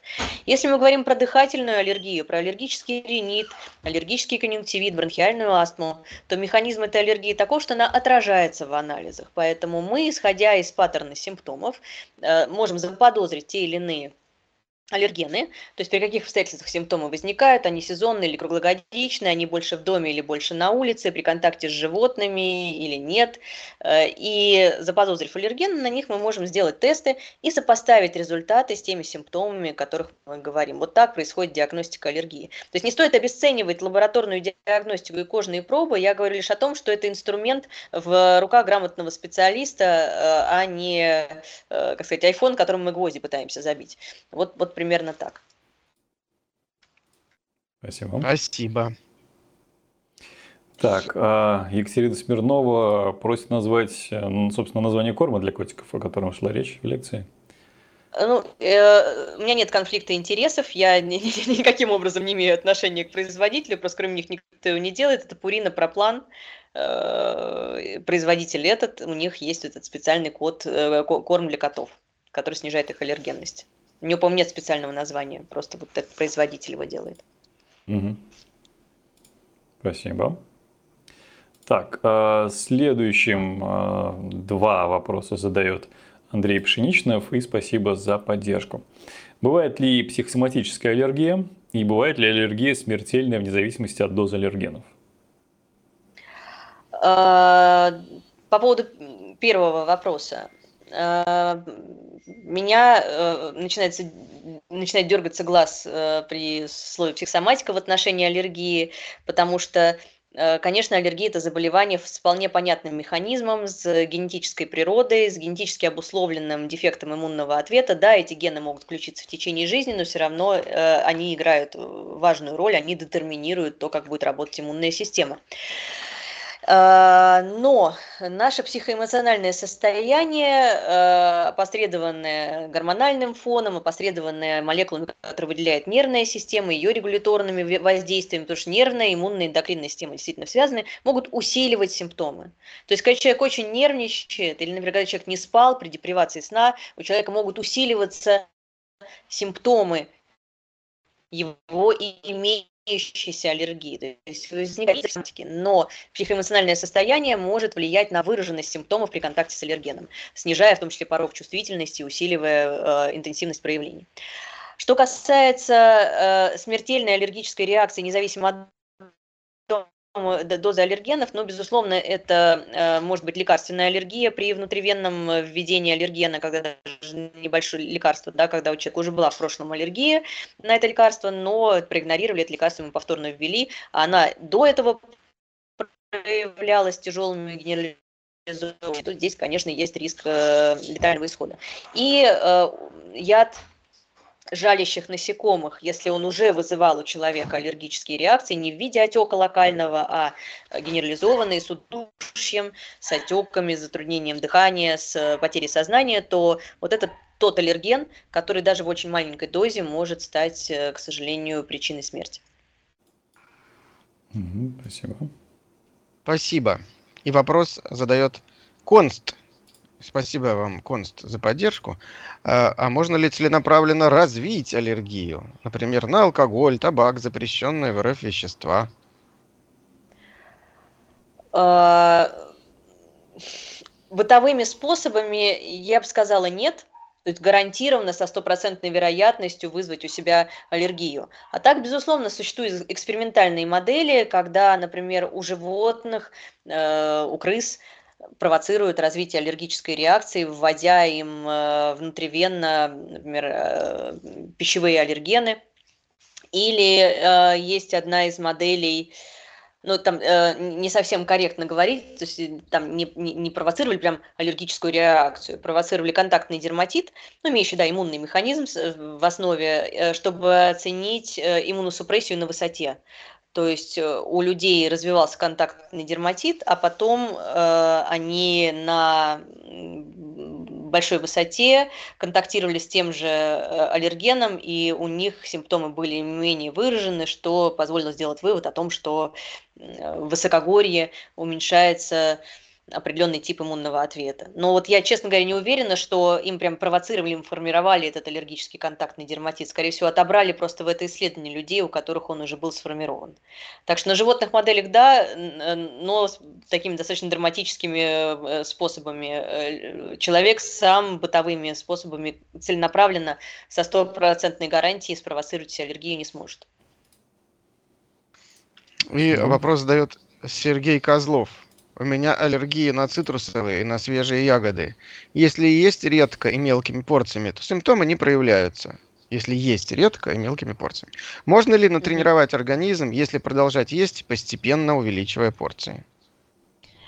Сергей, во-первых, э, мы должны с вами точно понимать, а аллергия ли это, потому что цитрусовые ягоды могут вызывать псевдоаллергические реакции, имея в своем составе биологически активные вещества, которые при попадании в организм определенной порции имитируют аллергию. То есть они не вызывают иммунный ответ, иммунная система в этом не участвует, не распознает их никак в качестве врага, а они просто имеют в своем составе э, эти вещества, да, которые есть в составе цитрусовых и ягод, взаимодействуют с кожей и вызывают э, зудящую сыпь, если их съесть в определенной порции. Тогда в меньшей порции они симптомов не вызывают. Это одна моя версия, она более вероятна. Менее вероятная, но возможная версия – это то, что у вас высокая пороговая доза, что вы действительно имеете аллергию на них, но э, можете их съесть в каком-то количестве. Третья моя возможная э, версия, она, собственно, перекликается со второй, что у вас перекрестная аллергия с пыльцой. При перекрестной аллергии с пыльцой мы на целые сорта иногда можем реагировать. Э, допустим, черешня одного сорта вызывает симптомы, черешня другого сорта вообще в любом количестве не вызывает симптомы, потому что между сортами очень варьирует концентрация аллергенных белков участвующих в перекрестной аллергии из-за похожести с пыльцой. И это позволяет э, нередко просто найти свою, свою черешню, там, свое яблоко и есть его без проблем. Вот с цитрусовыми, да, то же самое, такое возможно. Вот. Эм, собственно, э, вторая часть вашего вопроса, можно ли натренировать организм? Действительно, существует такой метод лечения аллергии, но он показан при тяжелых формах аллергии, при анафилаксии для того, чтобы э, увеличить пороговую дозу, э, чтобы человек, если случайно съест свой аллерген, э, не получил анафилаксию, а получил либо менее выраженные симптомы, либо совсем без симптомов обошелся. И действительно в основе этого метода лечения лежит градуированное постепенное введение аллергена, но это все происходит в стационаре под контролем врача, под контролем неотложки, потому что мы лечим таким образом людей с, изначально с очень тяжелыми формами аллергии, и поэтому, собственно, при наращивании дозы каждый раз у них возможна реакция. Людей с более легкими симптомами таким способом не лечат, у нас, собственно, нет даже протокола для этого. Вот э, такие дела, поэтому потенциально это возможно. Насколько это можно безопасно делать в домашних условиях, вопрос. Нужно ли это вам, тоже вопрос, потому что, возможно, у вас и не аллергия вовсе. Спасибо. Бла-бла спрашивает, Спасибо. а если аллергия на укусы, а есть, если есть аллергия на укус одного насекомого, нужно ли остерегаться укусов других насекомых? Вроде разные белки. Значит, нужно различать укусы и ужаления. Э, при аллергии на укус насекомых мы реагируем на слюну, кровососущих насекомых, и действительно есть большие отличия между там, мошками и комарами, поэтому нередко бывает так, что на одно насекомое человек реагирует, на другое нет, и в любом случае аллергия на слюну кровососущих насекомых обычно это местные реакции, да, они могут быть гигантские, они могут быть с визикулами, да, с пузыриками, достаточно агрессивные, но они обычно не опасные, поэтому остерегаться здесь, может быть, слово не очень подходит, э, потому что как таковой фатальной опасности нет. Что касается ядожалящих, насек... ядожалящих насекомых, у него нет ничего общего со слюной, то есть если есть местные реакции на укус комара, то это совершенно не означает, что будет реакция на ужаление осыпшей, это вообще из разных плоскостей аллергены, да, в яде жалящих насекомых там определенные ферменты уникальные для э, этого яда. Вот. И здесь у осы и у пчелы есть и родственные молекулы, и сильно отличающиеся, поэтому, ну, как правило, есть, если есть аллергия на яд жалящих насекомых, лучше все-таки остерегаться, потому что вряд ли вы там на подлете отличите, это оса или пчела. Спасибо. Спасибо. Виктор Загребнев следующий вопрос задает. В семье всю жизнь ели свинину. У мамы после 50 лет началась аллергия на сырую свинину, не может его разделывать без перчаток. Как так? Всю жизнь же был контакт. А недавно началось похожее с говядиной. А, как я уже сказала, аллергия может начаться в любом возрасте, в том числе пищевая. А у свинины есть родственные белки с кошкой. Нет ли у вашей мамы аллергии на кошку? Есть такой редкий фор, э, э, редкая форма перекрестной аллергии, э, синдром кошка-свинина. Вот, собственно, из-за некоторых молекул кошки сывороточных, похожих на сывороточные белки свинины, такой человек начинает реагировать на свинину. И действительно, термическая обработка может решить эту проблему, потому что белки э, не очень термостабильные. Еще один вариант – это э, ну, чаще все-таки это будет не контактная аллергия, а аллергия при употреблении мяса внутрь.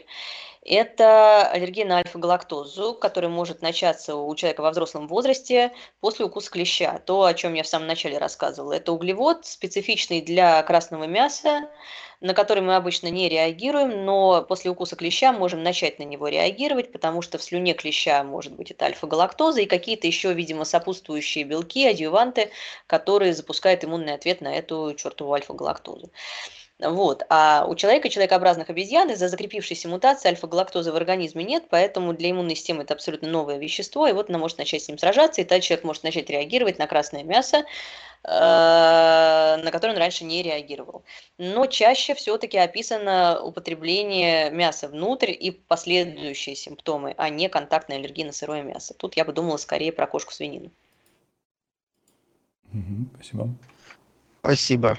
И Иван Третий поддерживает стрим. Спасибо вам, Иван. Спасибо. И спрашивает.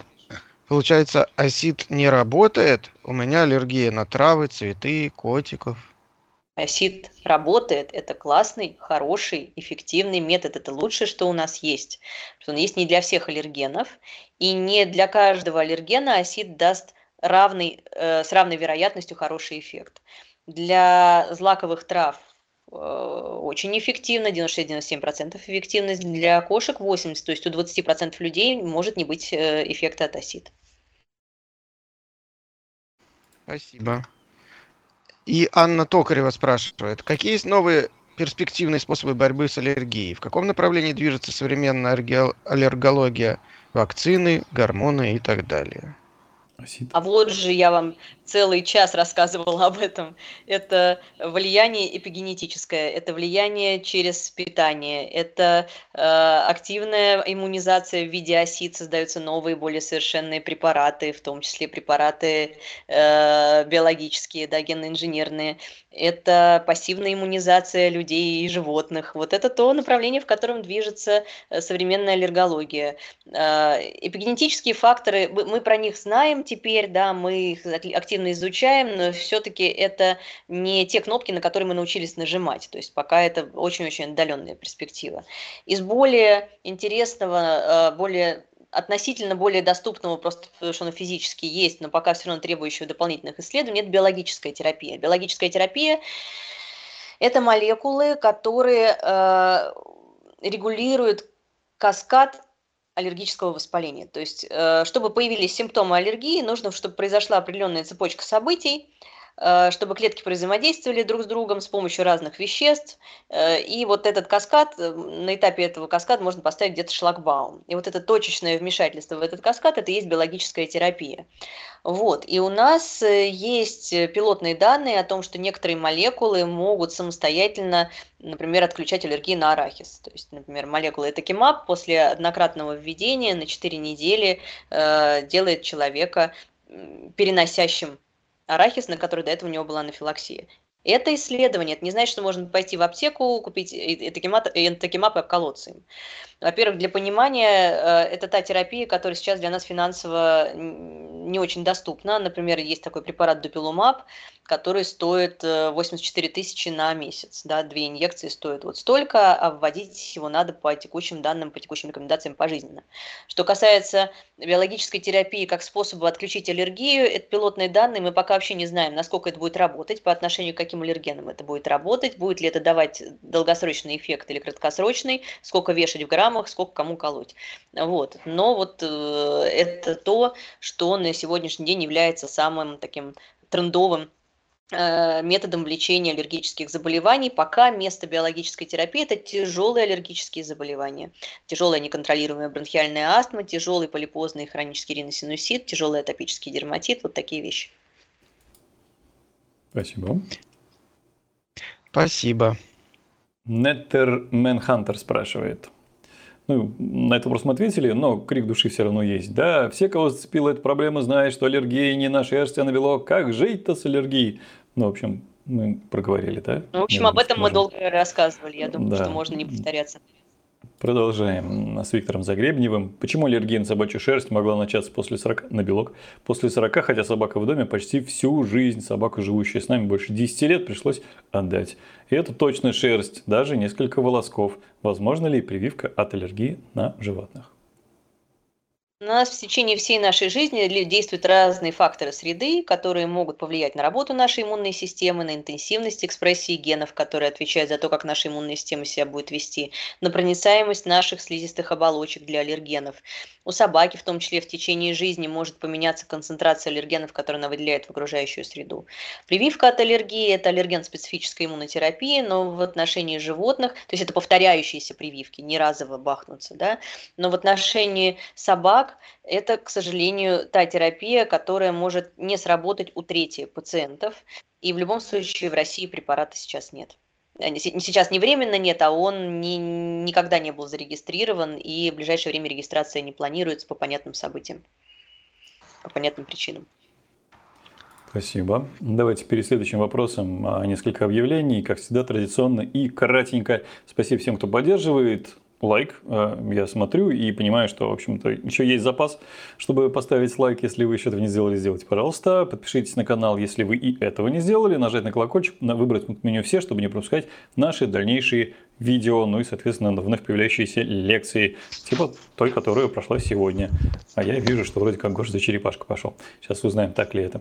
А если вы хотите данный конкретный стрим поддержать, можно использовать Super Chat, если в вашей стране он работает. Ну и, соответственно, если э, нет, то есть ссылка в закрепе чата данной трансляции. Вопрос, который вы задаете нам с донатом, таким образом мы зачитываем в самую первую очередь. Также вот из LabRed мы берем вопросы. LabRed – это площадка в Телеграме, которая работает по также подписочному принципу, как Sponsr, Boosty и Patreon, и вот там тоже появляются все наши классные штуки, э, ранний доступ, э, ну и какие-то эксклюзивные материалы. Друзья, огромное спасибо за любую поддержку. Спасибо, вот, Виталик. Да. Да, действительно, вот познакомьтесь. Привет. Я, э, э, с Шушей, а, да, мы с ней знакомы уже 40 лет. Угу примерно. Вот. И э, Шуша просит меня э, рассказать нашим зрителям, что же нас ждет на наших каналах Антропогенез.ру и Лаборатория научных видео на следующей неделе. Я кратко скажу, что во вторник, 11 июля, на канале Лаборатория научных видео новая лекция Алексея Водовозова «Лето – это маленькое же». В среду, на канале Лаборатории научных видео в прямом эфире по скриптум доклада «Инстинкты от муравья до человека. Мифы о врожденном поведении». Спикер Софья Пантелеева, кандидат биологических наук. В четверг, 13 июля в 19.00 на канале Антропогенез.ру э, очередной выпуск из серии «Ученые против мифов». Доклад пытаясь объять необъятное, к чему ведут попытки понять устройство Вселенной. Форум «Ученые против мифов» ищи на третьей планете. А спикер Сергей Пилипенко, кандидат физико-математических наук, старший научный сотрудник отдела теоретической астрофизики и косме... космологии Астрокосмического центра ФИАН. А, в пятницу на площадках Sponsr, Boosty и Patreon Антропогенез.ру выйдет выпуск научных новостей э, антропологических от Александра Соколова. Если вы подписаны, вы сможете его посмотреть. И в субботу на канале Лаборатория научных видео лекция э, антиковеда Марии Назаровой «Древние деньги вместо газет, телевидения и интернета» на канале Лаборатория научных видео. И, наконец, э, хочу еще раз напомнить всем, что уже опубликована программа следующего форума «Ученые против мифов», который пройдет под девизом «Тихо, идут раскопки», Первый день его посвящен археологии и палеонтологии, второй мифам в кино. А, программа очень интересная, там и всем нам хорошо знакомые спикеры, такие как Максим Лебедев, Алексей Водовозов, Иван Семьян и прочее, и прочее, и прочее, и новые имена, которых мы стараемся также приглашать а, на форум. А, специально сегодня для зрителей нашего стрима промокод Аллерго с двумя L по этому промокоду и на э, очное посещение форума, и на онлайн-трансляцию есть специальные промо-билеты. Сейчас появится в чате ссылка, заходите, используйте промокод Аллерго. Он действует до 12 июля.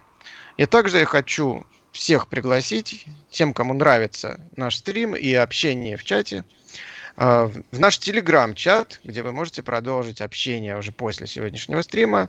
И там, кстати говоря, присутствует Ольга. Возможно, она даже ответит на какие-то ваши вопросы, на которые э, не успела ответить сегодня в прямом эфире. Ну и раз ты отобрал у меня это объявление, я другое скажу. Э, вы, конечно же, знаете нашего звукорежиссера Ксюшу, вот, так у нее есть свой канал. Если вы хоть как-то связаны со звуком, то можете перейти туда, посмотреть. А, Ксюша очень интересно рассказывает и описывает какие-то микрофоны, например, делает тесты или рассказывает о том, как улучшить звук. Вот ее канал. Только что появился в чате. А, к следующему вопросу. Да, да. И след... да. Следующий вопрос э, от э, нашего постоянного уже зрителя Коза Ностры, Каза Ностры. Э, бывает ли аллергия на змей, это не змея, э, или пауков? Может человеку с аллергией имеет смысл завести такого питомца, если уж очень хочется? А, по поводу змей не могу ответить на этот вопрос. В целом, пресмыкающиеся считаются редким аллергеном, но пожалуйста, мы с вами про крокодилов-то сегодня, может быть, краем вы слышали. Я говорила о том, что это редкий, но возможный аллерген. А, что касается пауков, вот клещи домашней пыли самый противный, агрессивный для нас аллерген, трудноустранимый, потому что он есть в каждом доме а, которые ответственны за развитие бронхиальной астмы в частности это э, пауки, это паукообразные, поэтому на пауков возможно аллергия и, наверное, потенциально возможно перекрестная аллергия при аллергии на клещей. Так что, наверное, так себе история завести себе милашку-паука. Поговорим про милашек-паука немножко. Да, Давай. Да. И тебе подсовывай, привет, Гош, подсовывай. Угу. Hello. А у него там, э, это, это кто там, Мишка, Мышка? Что это? А, это пингвинопитек. Пингвинопитек. Обглоданная рука чья-то. Поверженный, понятно. Нет, это пингвинопитек, чтобы было видно, я могу повернуть другой стороной, если вы не видите, что это пингвинопитек. Угу. А, теперь, конечно, нет никаких сомнений, это действительно он. Арахнофобы вышли из чата. Спасибо, Гош. А, ну и спасибо Ольге за интересную лекцию. То есть мы продолжаем, да, сейчас? Давай. Ну давай, давай, давай. Окончательно добьем всех, кто боится. Вот так. Все? Видите, какие клыки? Нравится? Да. Угу. Красавчик. Э, да, Гош, я про тебя, паук, конечно, страшный. Э, друзья, еще раз огромное спасибо, что были с нами. Больше двух часов мы в эфире находимся. Ольге за прекрасную лекцию, интересные ответы на ваши замечательные вопросы. Гоше за демонстрацию всех своих домашних животных. Нет, у него еще два кота есть, за которыми он, наверное, не побежит прямо сейчас. А вон здесь, кстати, она, точнее. Ну, просто вытащить оттуда из-за экрана проблематично. Бетси. А у меня нет домашних животных, поэтому я просто могу с вами попрощаться и сказать спасибо э, Сабиру, Марише, Ксюше, ну, естественно, Саше, которые за эфиром находились, но все равно помогали нам, как минимум морально. Спасибо и до скорых встреч. Пока-пока. Спасибо, дорогие друзья. До свидания. Пока. Пока. До свидания.